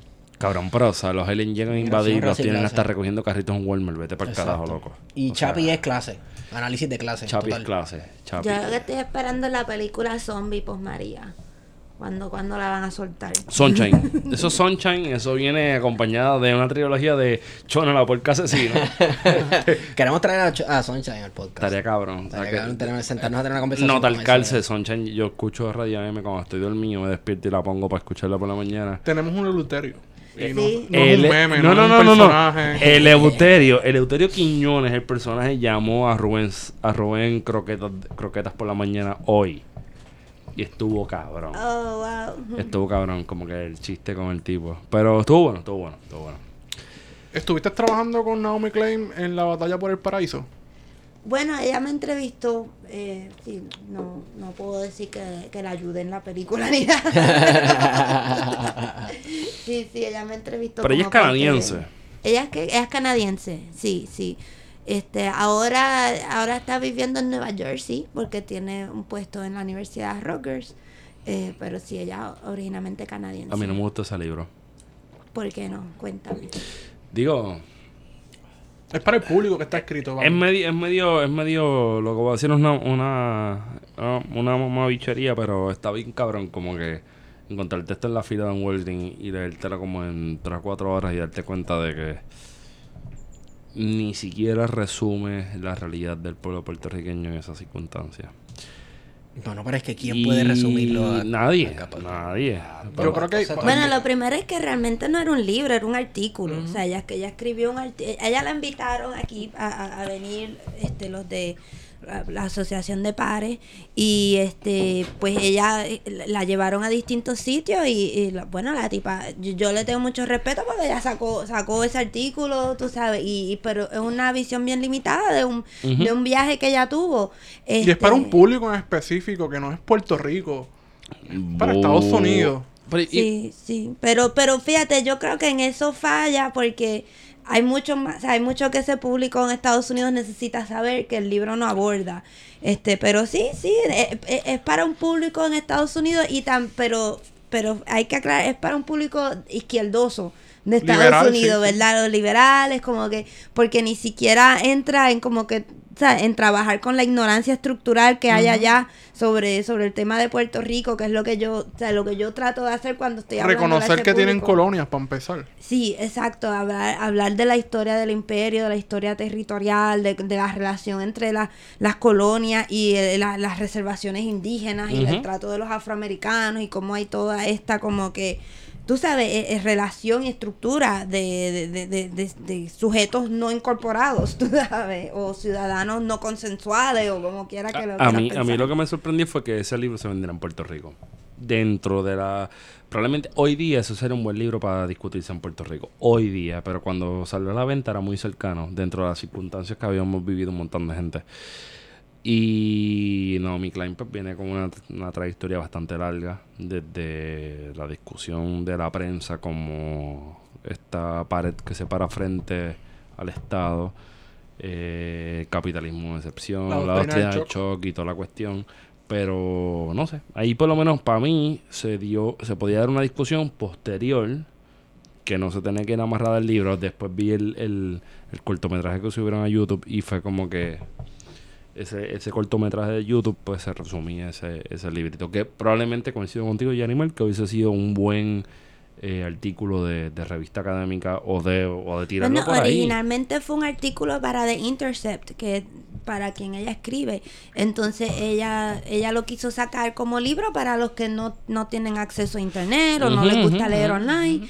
Y hay que, hay que decirse que ella no saca ningún beneficio de eso porque todas las ganancias van a, a un fondo. Gente. A un fondo. Sí, sí. Un fondo. Así que es, es dif- ¿sabes? Yo, yo soy media hater, pero es difícil criticarla, tú sabes, porque siento, también cuando ella vino fue bien admirable que hicieron un gran evento alrededor de ella y ella dijo, no, yo, yo no quiero a- Acaparar. acapar- acaparar este evento y quiero que haya otras mujeres de Puerto Rico que vengan, que, que hay gente que no le gustó eso, porque hay gente que fue allí a escucharla a ella y hubiesen querido escuchar más de Y también ella, hubo gente que se molestó con el asunto de que viene una persona de Estados Unidos, a des- a- de, de Canadá, de Estados Unidos, a decirnos cómo se supone que pensemos la crisis cuando hay, pu- hay gente en Puerto Rico que lleva décadas eh, Pero, diciendo lo sí, mismo. pero, Pero, hay que eh, pensarlo en el asunto de que está visibilizando en Pero otros ella medios. no vino, a ella la invitaron a, a hablar y primero ella, ella se costeó todos sus gastos y todo y este ella dijo yo quiero ir a escuchar, yo quiero ir a aprender. Y, y eh, entonces fue, a, entrevistó a toda esta gente para el artículo que escribió, así que yo, y, y ella eh, cuando ha presentado el libro siempre invita a, a puertorriqueños, activistas, académicos a que lo presenten con ella, me ha invitado a mí varias veces. Tú sabes que yo creo que dentro de que ella es ¿sabes? una periodista que hace un buen trabajo, que, que, sacó, eh. Es- es- producir ese artículo en el tiempo que ella lo produce, hay que, hay que dársela, eso, ¿verdad? Entonces, hace su trabajo y crea espacios para otras personas, tú sabes, me, me ha invitado también a programas de, de televisión y todo eso, que, que yo sí veo que ella es como bien solidaria y no se trata de promover su brand de, de Naomi Klein, tú sabes, que ella que, se- que podría hacer eso. Así que, pero claro, entonces lo otro es las críticas del libro. eh, se dio un este seminario que hicieron en Plaza 20, creo que fue que hicieron unos seminarios. Y este Carlos Río Piedra, en sí. Río Piedra y Carlos Pavón estaba diciendo oh, en este libro que ya plantea como que, que en Puerto Rico hemos tenido una resistencia como en ningún lugar en el mundo, o sea, como que somos el lugar de la esperanza para el mundo. O sea, eso pues sí hay que eh, ella ella no habla que- de lo que estábamos hablando anteriormente de la resiliencia neoliberal y de todas estas cosas. O sea, claro, yo podemos entrar en crítica sobre los argumentos y, y lo que falta ahí. Pues yo estoy tratando de... de- eh, hay un libro que va a salir en, el, en, en septiembre, que es una colección editada con distintas voces, porque eso es lo otro que yo creo que en este momento mm, este, hay que escuchar distintas voces y distintas perspectivas, ¿verdad? Eh, así que eh, este, está ese libro que va a salir en, en agosto, Aftershocks of Disaster. Hay, incluye un diálogo en- entre Naomi Klein y yo, pero también hay otra, toda una serie de otros artículos. Eh, o sea, que hay, hay muchas cosas que decir y se puede, tenemos que, pero la gente tiene que sacar trabajo que podamos leer y criticar y estar en desacuerdo y ver lo que falta y pensar con ellos, tú sabes, Claro. aún con sus limitaciones. Así que yo, yo admiro a la gente que, que se sienta en su casa y deja de jugar con sus hijos y deja de ver televisión para escribir, tú sabes. Eh, eh, eh, eh, es difícil, ¿verdad? Pero, y, y que, que nos, nos dan un texto para entonces lidiar con él. Yo creo que voy a hacer una ruptura con toda la conversación ahora. Yep. Tiene un scratch ahí. Vamos a hablar de estadidad. Sí, ya viene. ¿Cuánto falta para los 90 días? Ya Sí, vamos cuenta- por bueno, faltan- 85 faltan 51 días. días, faltan cuando esto 51 salga, días. no, cuando- 51 es siempre. 50 días es siempre. Ahora faltan, cuando esto salga puede ser que falten menos de 70. O sea, quedan pocos días para pedir por Amazon las botas de nieve, tú sabes, Ah. el diccionario inglés-español, tú sabes, hay que. Oye, prepararse. oye, dentro de esa premisa, esta pregunta es bien seria. Yo espero que me la conteste con toda la honestidad que yo espero. Eh, cuando llegue la estadidad, ¿es pitorro o es moonshine? Muchas, obviamente. of course. No, No. pues, ¿qué quieres hablar de la estadidad? Vamos, Además vamos de... a darle forma a eso. Eso es un tema que yo creo que, que por ahí podemos pellizcarnos entre todo el mundo. ¿Por qué nadie ha estudiado la estadidad? Buena pregunta. Yo creo que en parte porque gran la, la gran número de, de intelectuales, gente que estudia y se educa, qué casualidad que terminan siendo independentistas, y, ¿verdad? Y tenemos una tendencia a, Casualidad. a- a estudiar lo que en lo que creemos y en lo que apoyamos, Eso Es ¿verdad? cierto. Y, y, y, y lo digo porque también pues yo, yo decidí escribir un libro sobre el movimiento estadista y cuando iba a las librerías y a la biblioteca a preguntar sobre qué, qué puedo leer, primero que había que no había casi nada y segundo que me miraban extraño también y como que por qué tú quieres hablar de eso como como si escribir de eso le da una validez que no se merece o algo Ajá. así y entonces pues a mí no es que yo crea como que en ser objetiva o neutral ni nada de eso pero yo sí creo que como que todo hay que hablarse y Pero todo nosotros hay que somos estudiarse así. Somos así. así Neutrales. ajá Neutrales objetivos. Y científico. Y positivista. Izquierda y derecha. Y izquierda Izquierda y y derecha. No, no creemos en eso. Pero o es que ni los propios estadistas han estudiado su historia. ¿Quién ha defendido eso? O sea, dentro de la premisa de cómo el estadoísmo ha construido una narrativa de su propio discurso político. ¿Quién ha, quién ha defendido eso? Sí. ¿Cómo que quién ha defendido eso? ¿Quién ha, Dentro, quién ha- dentro de cuántos estadistas que han participado del proceso político y se han constituido como intelectuales, whatever that means, han escrito sobre el tema. No, es que realmente lo que existen son biografías, ¿verdad? De, de, de- Positivistas puros.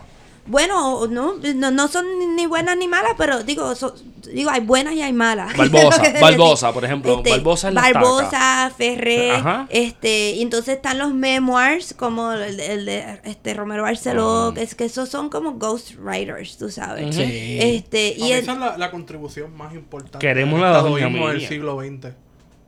¿Que ¿cuál ha sido? Ajá, la estadidad es para los pobres. Sí, Ah, sí, pero eso Devuélvelo, eso- Benji. Devuélvelo. eso es, eso es como que también un, un- como casi un manifiesto, ¿verdad? Manifiesto, Sí. manifiesto estadista. No, un manifiesto, Sí, sí, un manifiesto sí, en de la ley. Sí, pero a- a- aparte de esos libros, también lo que, lo que hay es como que historias del partido político PNP. Tú sabes, y de- de- dentro del contexto de historias de los partidos políticos, ¿verdad? Entonces está esa tendencia también. Hay un libro que, ay, Dios, me debía haber preparado mejor para esta conversación. No me acuerdo, ahora el título, pero sí hay un libro que es bastante interesante. Es, es- es viejote, como, no, no me acuerdo, de los 60 o algo así, que hacía entrevistas con estadistas, es de los pocos. Y es, es interesante porque tiene entre la entre la gente entrevistada hay un líder estudiantil, activista, eh, estadista, Kenneth McClintock. cuando, era, cuando era estudiante de bachillerato. Ven acá, pausa, pausa. En, esa, en esas páginas pide el Canadá Dry de dieta. No, o sea, un tipo serio todavía. Todavía era serio. Sí. En una portada del periódico Claridad del 80 y algo. por ahí, 81. 81, ¿te Ujú. acuerdas? Ya. Encontramos la que entre las figuras que vivían, de, según Claridad, Que la chupan de la teta. que chupan de la teta, lo decía textualmente. Kenneth así. McClintock. Apareció una foto de Kenneth McClinton todavía joven. O sea que desde el 81 ese ha estado ahí chupando. Chupando la chupando. teta. Saludito a Kenneth. Eh, Kenneth eh, de dieta, ¿sabes? El, el normal sabe bueno cuando tú estás enfermo. El otro sabe malísimo, ¿sabes? Pero ni siquiera él, que fue secretario de Estado, presidente del Senado, ni siquiera él. ha de los sido capaz- auténticos, él es de, de los, los auténticos. auténticos. Empieza a definir eso bien, bien sólido. O sea, no es presidente del Senado, es de los auténticos. De los auténticos. Es otra cosa Ni distinta. siquiera él ha sido capaz de, de- de redactar algo serio Yo sobre no- el estadoísmo. Yo no le voy a quitar yo no le voy a restar mérito a la estadidad, pero en esa medida yo pienso que la estadidad se ha basado en una cuestión electoral y no se ha dado el tiempo de sentarse a pensarse como proyecto político. Sí, es, para mí eso es parte del problema, porque yo a mí lo que me, me interesó cuando empecé a hacer estudio etnográfico, a entrevistar este personas de ¿Qué es etnográfico? Etnográfico, estoy levantando la mano para la gente que no sabe lo que es Misi, etnográfico. misi, misi. Misi, misi, misi, misi, misi, misi, ¿qué es etnográfico? Definición Bueno. básica. Pues, cuando empecé a hacer entrevistas cualitativas. entre- Sigue ¿Y qué estando es ya. cualitativa? ¿Qué es cualitativa? que bueno un estudio que no es cuantitativo que no es como que de, de numerar no porque también hice encuestas verdad hice hice trabajo cuantitativo pero también hice trabajo cualitativo donde uno entrevista a las personas Ajá, ajá. Y, a- y analiza lo que dicen hace como que interpretación de como si fuera interpretación literaria pues interpretación de, de- de lo que dicen las personas. Entonces pues yo el estudio etnográfico que, que es que puede también consistir en la observación no solamente es la entrevista sino este también estar en un lugar participar en eventos así que yo fui a rallies este, de No estadistas jodas. Sí, fui a, a, a, a, a par de, de rally y no soportaba, no pude bregar porque no soportaba el, chi- el chillar goma. Y El folclore, el folclore. folclore, sí. Este, y yo no sé si eso es folclore, pero ajá. este, pues, Sí, porque no quiero decir que es cultura, así que lo digo como folclore. como No, es que yo no sé ni siquiera, yo no sé qué es eso, punto. Yo no sé, yo vine aquí a chillar goma, dijo un célebre. Un folclore político que no solamente se limita a Puerto Rico, porque si vamos, si vemos la comparativa de las elecciones en Dominicana, es exactamente igual. Ujú. Chillando goma, gente al garete. Bueno, pues eso significa que estamos Y no usando la solamente picha. eso, el Tumbago. candidato, el candidato llegando a tu casa con una estufa. E Hipólito Ah, Mejía. este, Hipólito hacía eso, tu Pero, papá. pero- pero puede ser la pichera del Estado, puede ser una, una lucha de salir de la colonialidad, ¿no? Pero pichera, eso lo dejamos para ahorita. Para después, para mucho después. Pues yo, yo empecé haciendo ese trabajo etnográfico, pero me di eh, eh, participando en eventos, PNP, etcétera, pero tomé una decisión de que yo no quería hacer un estudio del PNP. O sea, yo no quería hacer un estudio del partido político, que, que es un estudio que se podría hacer y sería súper importante de entender esas maquinarias de partido, de, de cómo, cómo bregan la cuestión de, de monitorear los votos, de hacer las llamadas, o sea, todo eso, de cómo eh, este ganar elecciones, básicamente. Eso no, lo- no me interesaba porque pensaba que, que pues que eso es, es cada, o sea, eso es cuestión de un partido político. O sea, a mí lo que me interesaba era por qué la gente escogía esa ideología versus otra. Y lo, lo que ahí lo que encontré era que realmente eso es una en gran parte una tradición familiar. Y, y que tú como que te crías con esto, como te crías en una religión o algo así, ¿verdad? Es Te crías en- exactamente en como un criarse en una partido. religión. Es Sí. exactamente. Definitivo, como loco. Sí, y, y si rompes, rompes como si también rompieras con Sí, la religión de tus padres. Y entonces, pues, eh, empecé a, a como que a entrevistar personas también y, y ver una otra cosa que encontré es que para mí lo- lo- los estadistas, muchos, y estoy hablando de los estadistas, no los PNP, que no es lo mismo, aunque hay mucho overlap, pero que, que, sí, sí. que muchos estadistas realmente son anticolonialistas, tienen como que un, un, un coraje contra la colonia, Sí. tú sabes, pero que el partido, eh, eh, el único partido que tiene el monopolio de ese voto, realmente no es un movimiento político, es un partido de ganar elecciones.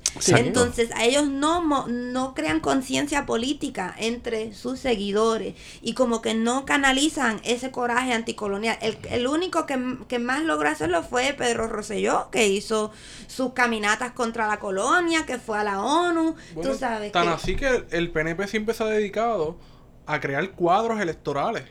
De vamos a organizar esta unidad electoral para que en esta unidad tengamos participación en todos los colegios y que sean los estadistas, entre comillas, porque los que han trabajado en, la- en las unidades electorales saben que ahora la, la- la gente que participa y administra el proceso electoral son unos disparateros.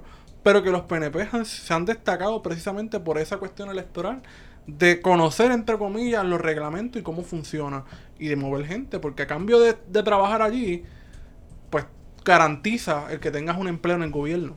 Sí, sí.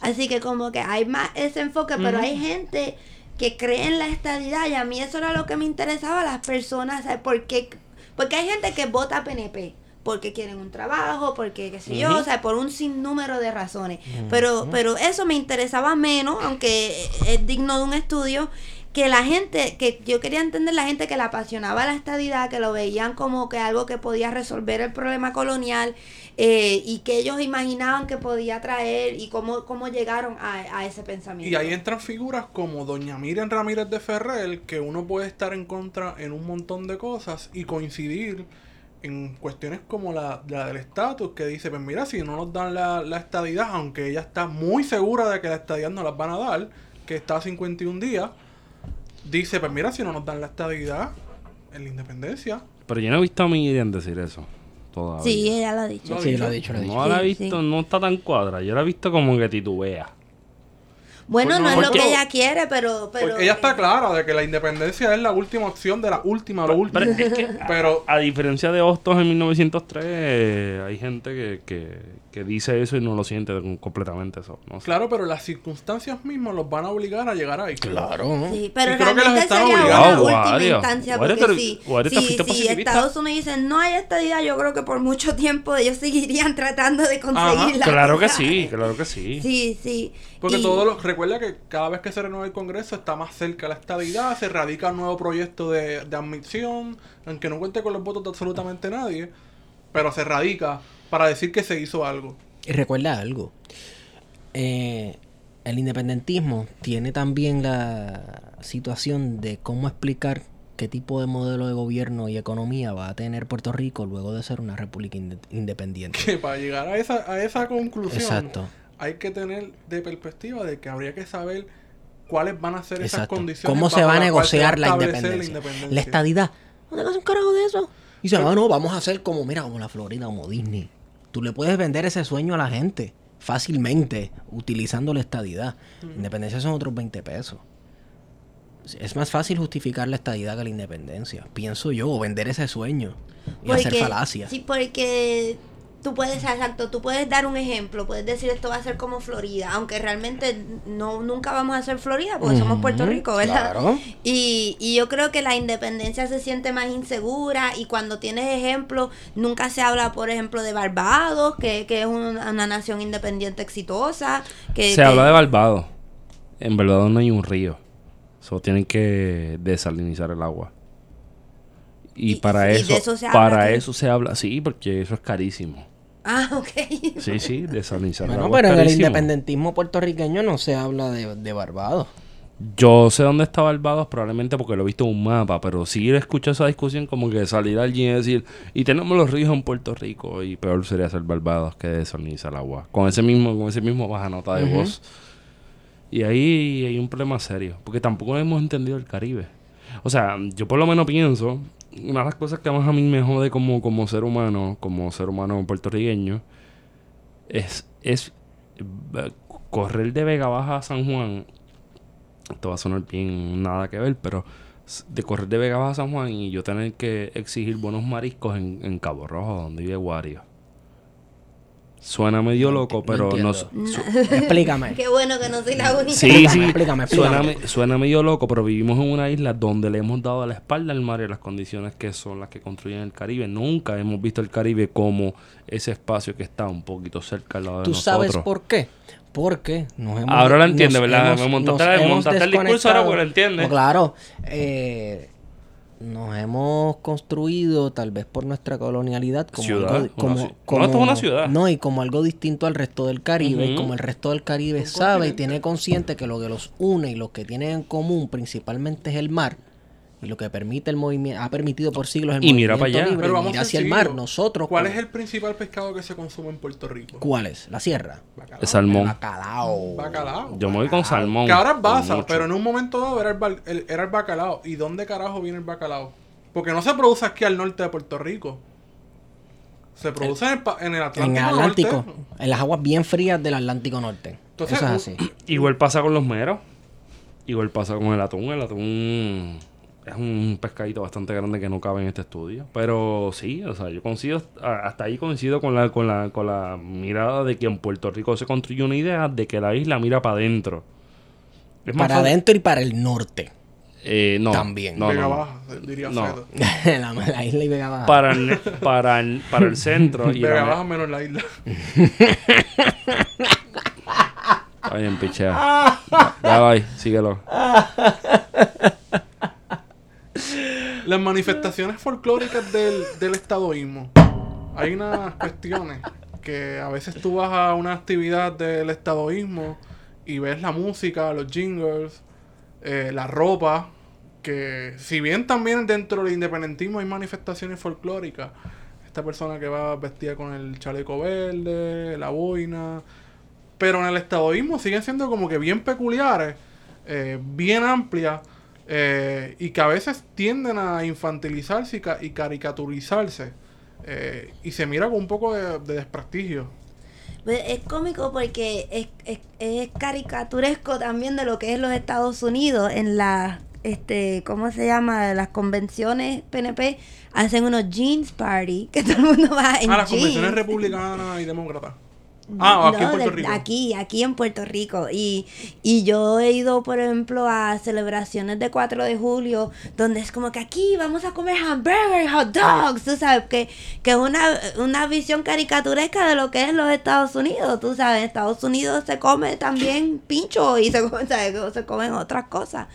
Este, que yo creo que, que es también de lo, lo, lo- lo llanito que es, tú sabes, la visión de lo que es los Estados Unidos aquí es, es bien idealizada, Claro. eh, es, es basada también en, en lo que llega aquí, que es este Hollywood, eh, la, la televisión bien, bien, este, ¿cómo se dice? Sanitized también, tú sabes, y, y no hay casi lazos con las comunidades minoritarias de Estados Unidos, con las culturas latinas y afroamericanas de Estados Unidos, sino como que e- es esta visión de, de- del Estados Unidos que sale en el Today Show y en esta, tú sabes, estas cosas que, Sí. que es una, una, una ficción de lo que es Estados Unidos mismo, ¿verdad? Y yo creo que, que eso es parte de, de- de lo que es un poco problemático a veces de, de, de cómo se habla de los Estados Unidos aquí. Ya yo en mis entrevistas había gente que pues que yo me daba cuenta, o sea, que tenían una, una visión que no, que no va con lo que realmente es para mí, que llevo ya 20 años viviendo allá,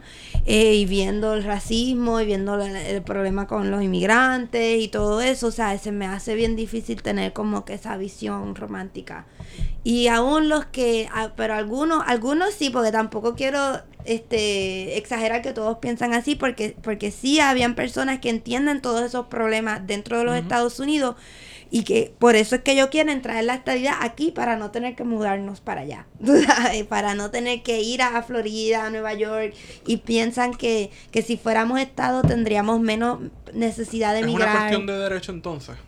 Para algunos es una cuestión de derechos, es una cuestión de, de, de igualdad económica, eh, también de determinar, como yo lo veo también como de determinar esta relación que sienten vergonzosa, tú sabes, de, de- de ser menos que, tú sabes, pero que en vez de, de- de ver la separación como la solución a, esa- a ese problema, muchos piensan que es la integración. Y a, a varios políticos que entrevisté me dijeron que como que su- uno de sus despertares fueron estar en Estados Unidos y que le dijeran speak, que lo que lo, tú sabes, que lo discriminaran, pero que en vez de eso querer, eh, de eso motivarlos a querer desvincularse, lo que querían era ah, eh, decir no, yo tengo derecho, tú sabes, como como dijo Solito este Ricky Rosselló, Puerto. Rico is the US, tú sabes. Eso, Ricky no dijo ayer algo así como como we are your citizens. Hoy lo dijo. Sí, we are your citizens. Y, y yo pienso que eso está bien jodido. Porque como de, de ciudadanos de qué? Somos somos por imposición y esta es O una sea, estamos hablando ya lo de Trump. esto es un, sí, lo estamos hablando. Esto es una línea más o menos como encojonada, pero dentro de la medida de que somos ciudadanos por imposición del Congreso desde el 2 de marzo de 1917. No hubo mucha elección, aunque el debate desde, mil no- desde 1895, previo a la guerra hispanoamericana, era si era ciudadanos por naturalización colectiva o individual. Y eso se pichó por prácticamente 17 años, algo así. Pero a mí me resulta bien, bien sorpresivo que, el, que Ricardo Rosselló le diga al presidente de los Estados Unidos que a mi juicio no es el mejor presidente que pueda tener los Estados Unidos. Es un loquito. Ah, yo pienso que es el mejor. Es el que más representa lo que es los Estados Unidos y el que dice abiertamente todo lo que, lo que es los Estados Unidos. Y, Pues, el presidente y nos siempre- deja, nos, nos- nos da para con qué, con qué batallar, tú sabes. Sería un, un buen presidente sin prejuicio. Probablemente, o sea, sin, sin miedo a decir lo que piensa. Yo creo que es el mejor representante del imperio. Es verdad. Sí. Para guardar Porque lo Porque, al porque desnudo, Obama, desnudo. Obama venía aquí, se comió un medianoche o lo que sea que se comió allí en Casa Alta. Le dieron un premio Nobel. de- de- sacudió el esqueleto y no sé qué. Y, y, y si, y si él hubiese sido presidente durante María, hubiese venido, hubiese abrazado, se hubiese aportado muy correcto, pero nos hubiese espetado igual que no, no, No. no impuso promesa. No, hubiese sido, hubiese sido peor, porque los demócratas de esa época te metían en la barra caliente y después te pedían per- perdón. Sí, tú sabes que yo hasta cierto punto este, pienso que Trump eh, fue lo mejor que pudo haber pasado porque entonces también tira un, un spotlight sobre Puerto Rico donde de repente los americanos igual que se dan cuenta del, del racismo que tienen a- a- a- tú sabes, en el seno de su nación, de cómo se estaban montando las, lo- las organizaciones de supremacía blanca, el- el- que, que estaban aumentando en popularidad las organizaciones nazi, tú sabes, dentro de Estados Unidos, pues igual se dan cuenta que tienen colonias, que tienen territorio, que tienen ciudadanos de segunda clase, y hay muchos que están como que, oh, Dios mío, esto no nos representa. Pues sí, esto lo representa, esto es lo que es Estados Unidos. Oye, Descúbranlo, bienvenidos. Ese es, ese es mi problema con los liberales y específicamente con los demócratas. No nos representan, no, esto no somos nosotros, caballo. Este, welcome to the show. Esto han sido ustedes por un bastante tiempo ya. Lo que pasa es que La ustedes- misma gente que ha dicho que una diferencia de, de tener una colonia y la otra es cómo se ejerce la, la colonialidad desde el 1895. Exacto, pues entonces esta gente para ellos todo esto es nuevo para A- nosotros. ahora, de ahora. ahora. Ajá, qué momento, pues, entonces es el, el Donald Trump es lo mejor que le ha pasado al Partido Demócrata en décadas, porque es el chico expiatorio perfecto. Sí. ¿Sabes? Es a quien tú culpas por toda la, la división racial y todas estas tensiones que están viendo que están llegando a un punto de ebullición en Estados Unidos. Mano, no, no es Donald Trump el problema, es un problema sistemático, un problema de cómo ustedes se han comportado por unas cuantas décadas hasta con poblaciones dentro de tu mismo país. Eh, ta- ¿Estamos ahí o terminamos la línea? No, no, no, estamos ahí de vamos. Este, Yanimal, y si pensamos que desde 1898 se ocupó Guam, las Marianas en Guam, ¿o no? No, No, sé. eh, las Marianas es distinto a Guam. Pues se cogieron las Marianas, Cuba, Puerto Rico y Filipinas. Pensando que aquella premisa, y esto es una bala al aire, a ver cómo, dónde cae. Pero pensando que, se ocuparon esas islas y que se construyó el, imperio estadounidense de, de este a oeste, partiendo de la premisa que se dio esa, esa, circunstancia, los puertorriqueños deberíamos y las puertorriqueñas aspirar a la independencia junto con la gente de las Islas Vírgenes estadounidenses, de Guam y de todos los territorios que tiene Estados Unidos O sea, en el una, planeta. una- una federación. Ella dijo que sí, que, ella, que era la. Bueno, Bueno, pero es el Caribe, no es el Caribe. Y es ahí el Pacífico está jugando Ah, también, ¿no? Y claro, construye sí, otra narrativa. Sí, yo, yo creo que lo más importante es ponernos en relación y uso la palabra relación como concepto, como Entendernos. De, de, Sí. de ver los, los lazos que nos atan, lo que nos, por- pero lo que nos, lo que nos ata a Guadalupe es distinto de lo que nos ata a Guam, tú sabes, pero, pero este, entendernos en, en relación con todas estas distintas sociedades y comunidades, porque también yo creo que en Puerto Rico necesitamos en- de- vernos más en relación con los afroamericanos y los. Native American y los latinos dentro, dentro de Estados Unidos también. Y ahora hay toda esta idea de los Latinx, tú sabes, y, y tenemos que pensar pues cómo somos los puertorriqueños Latinx o no, tú sabes. si Yo no sé qué es eso, pero vamos por ahí para abajo. Latino, latina, Latinx es como el... el, El Latinx. Sí.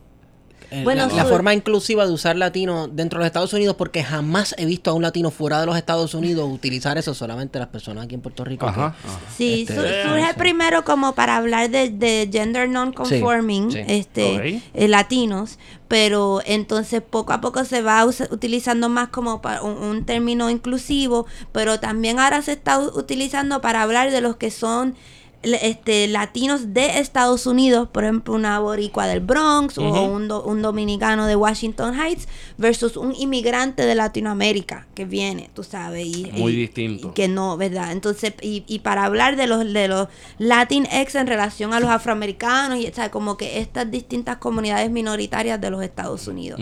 Y yo creo que es un, un debate interesante si los puertorriqueños somos Latinx, o sea, si somos latinos de Estados Unidos o no.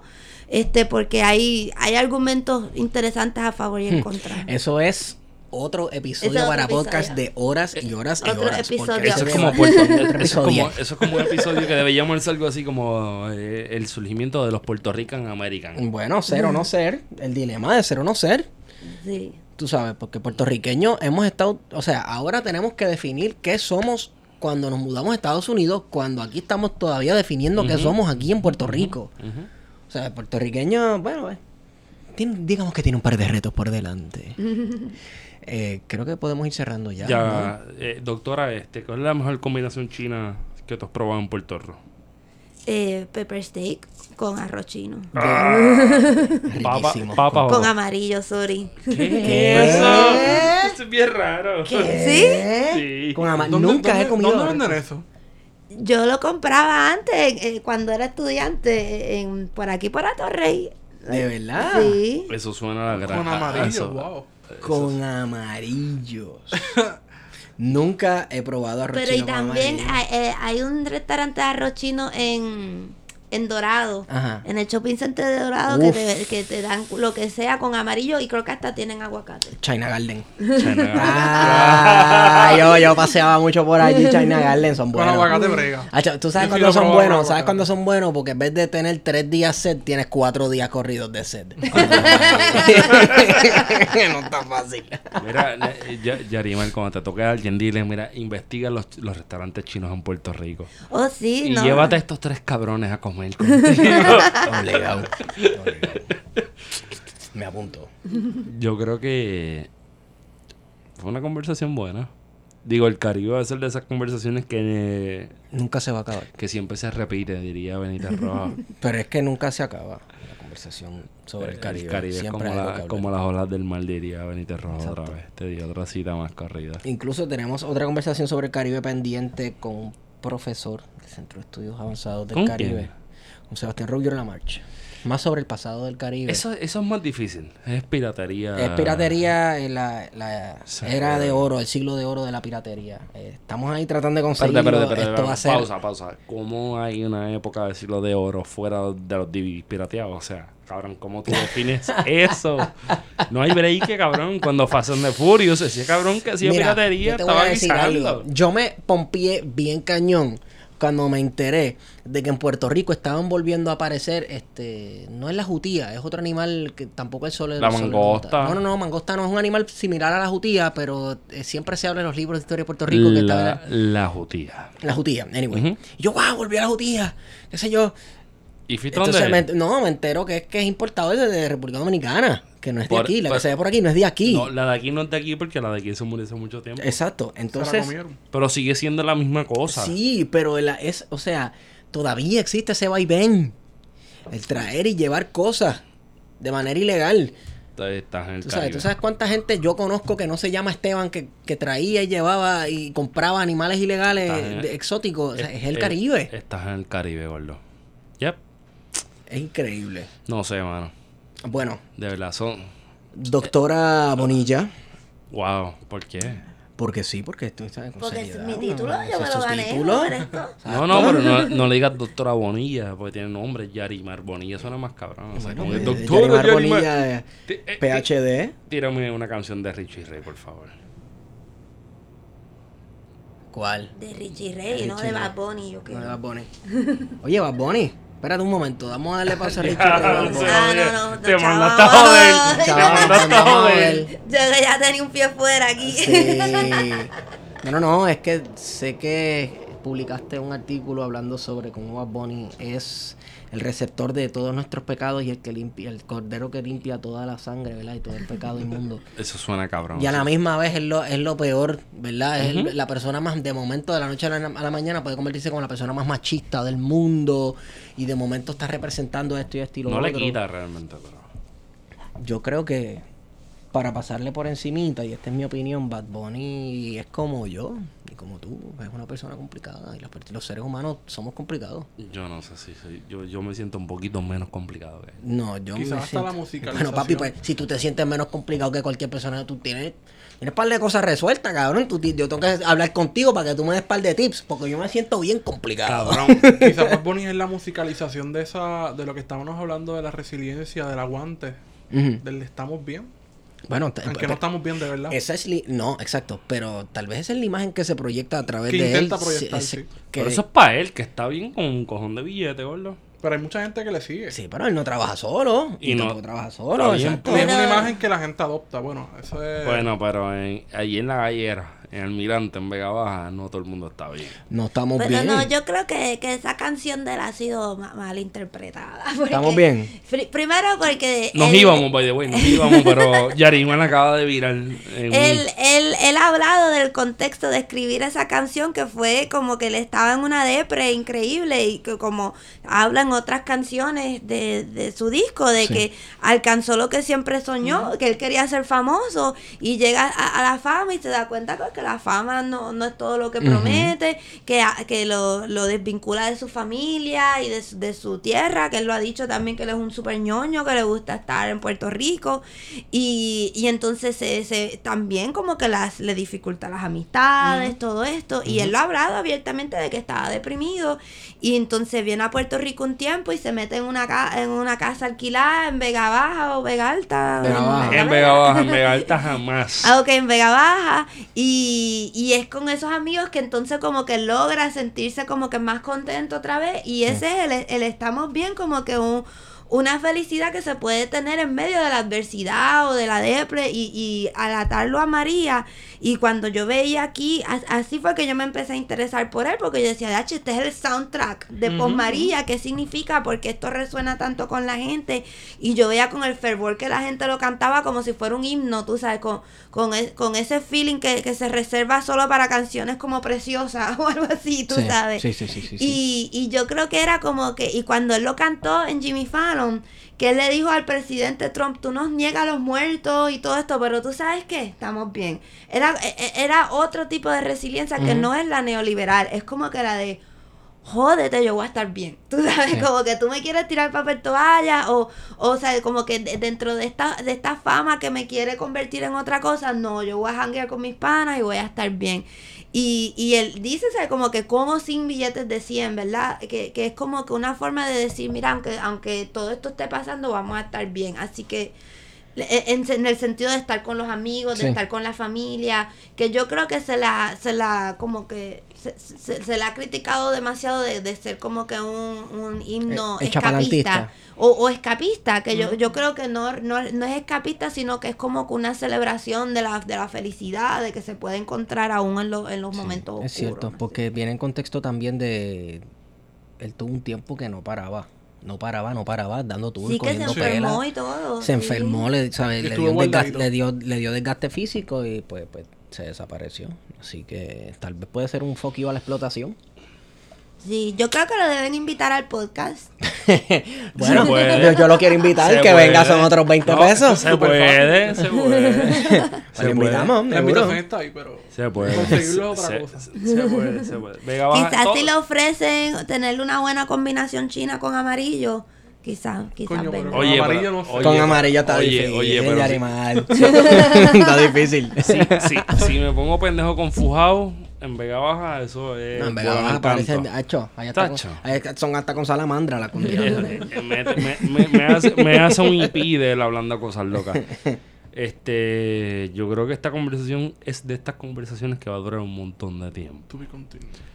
So, para la próxima podríamos, por tirar la línea, hablar de Edward Glizan, meterlo un poquito más por ahí, el, eh, quizás de Aaron Gamaliel, y tener un poquito un- de un lenguaje un poco más teórico, digamos, o más profundo, pero que la gente se familiarice con el Caribe, porque el Caribe no significa sol, playa y jangueo, sino es otra cosa. Sí, no, no es una canción de Tito el Bambino en verano. Sería bueno traer a Sol, Aaron Gamaliel. playa y la arena. Sería bueno No. traer a Aaron Gamaliel que está activo en Twitter por ahí últimamente. Sí, sí, lo vi, saluditos. Me alegré de verlo en Twitter. Estar- esta- estaría súper chévere, pero también es como que pues hay una asignatura pendiente y no tiene nada que ver con Arjona, pero hay una asignatura pendiente a la gente de que pues empieza a verse como parte del Caribe, ¿no? Este es una isla que está en medio de la nada, entre comillas, pero esa nada usted la tiene que llenar con toda, todo el puente de las Antillas que los otros días descubrí que hay una cosa que se llama Saba, en verdad no fue los otros días, pero descubrí una cosa que se llama Saba y Saba me voló la mente bien cabrón. Que La isla de Saba. Claro, no, Saba. Porque no es una cosa. No, no, es una cosa que está bien. eh, ¿De qué cosita? Con la cosita Saba. Sea, si yo te- coño, igual, bueno, hace 10 años te digo tú dices, ¿qué carajo es Saba? Saba está bien cabrón. Pero también tiene que ver con, con una herencia colonial del Caribe que tenemos, tenemos que, que discutir. Este episodio, en todas las de la ley, hubiese durado 8 horas. Probablemente. Si hubiésemos empezado más temprano. No digas eso. Tú, Ay. tú dices eso y ven y hace, ok, eh, checkmark, empezaron igual de darle con- conmigo. este, pero no, la cuestión, lo, lo importante es la conversación, ¿no? Porque hay sitios que se dan estas dinámicas, pero hay sitios que estas dinámicas pues llegan hasta, hasta una, una barrera que no se da hasta allá. No quiero saludito a Collado Schwartz. Pero tenemos que hablar del Caribe y verlo más allá de las islas cru- la- las islas cruceros, las islas trenzas, las islas quesitos de papa. Y entonces, pero es que es la verdad, ¿no? La verdad. Coño, o sea, verlos desde otra perspectiva, porque siempre todo se, mini- se minimiza y se construye a partir de yo estoy bien. No estamos bien, las islas del Caribe no están bien, y cómo construimos un Caribe que represente la herencia antillana de los últimos 235 años, pues probablemente es un trabajo que nos toca a todo el mundo. No le toca a Antigua, no le toca a Barbados, no le toca a Guadalupe ni a Martinica, nos toca a todo el fucking cabrón Caribe que está bien hijo de puta desde siempre, porque vivir en el Caribe está cabrón. Si no, pregunta a Tito Callar cuán cabrón está cruzando de una isla a otra a pecho con un remo. Que él te va a decir, está bien cabrón, está bien cabrón. Que deberíamos hablar con él porque es la verdad. Es la última vez que lo, lo pillé, le dije, ¿cómo un cabrón está cruzando de una isla a otra? Y me dijo, está bien cabrón. Y está cabrón. Esteban, ¿dónde te consigo? Estimo por Twitter. By the way, Yarimal, este es en Nueva York, donde sea. Llegamos a Nueva York. Esto es bien fácil. Pero no no vamos para el distrito judío a comer bagels con salmón. O vamos para los, para los chinos cubanos que hay en Nueva York, no han ido, son buenísimos. Wario se acaba de. Un go, eh, Gua- sí, Guario tiene que ir para allá. Después que no hay amarillo. Exacto. Ah, porque tú eres anti-amarillo. No, no me gustan, pero con comida china está raro. Está no lo has probado, está raro, está con el raro. saladito de la salsa soya dulce. y el dulce del amarillo. yo no sé brutal. ustedes, pero yo le meto bien cabrón el amarillo, no me importa dónde. O sea, me traen un amarillo en el fryer que se joda, me lo doy. Ah, no, no, ahí yo tiro la línea. Yo sí, yo, yo sí me lo como. O sea, es lo mismo. Con comida china es una cosa extraña. Es extraño. Yo, Eh, ¿sabes? Sí, los sabores, son los sabores. Normalmente yo como mi comida china con papas fritas. Puedo comérmela con con tostones con, tostones, ajo, ajo, sí. con ajo, pero de ahí no paso. Como que amarillo está raro. Pero hay que descubrirlo, hay que explorarlo. no sabe. Vamos a explorar entonces. Tienen bueno, Wario, ¿dónde consigo? Güero candanga. Doctora, donde a usted, a, a vuestra merced, la consigo en Twitter. Yarimar Bonilla. Twitter, at Yarimar Bonilla. Y siempre está bajando línea. siempre. Baja, baja, baja, claro. baja- baja unas líneas bien chéveres. Sobre todo con, con cuando Trump se pone a joder y ya te hace una traducción de por qué te tienes que encojonar con esta mierda. Trato, trato. Y si no, y si no aguantes esa pressure, pues me avisa. Eh, a mí me puede seguir arroba PHETO, fue larga historia y no es una cosa que deban todo el mundo saber. ¿Y qué fue esto? La 57. La 57. Hemos ido con ustedes. Plan de contingencia.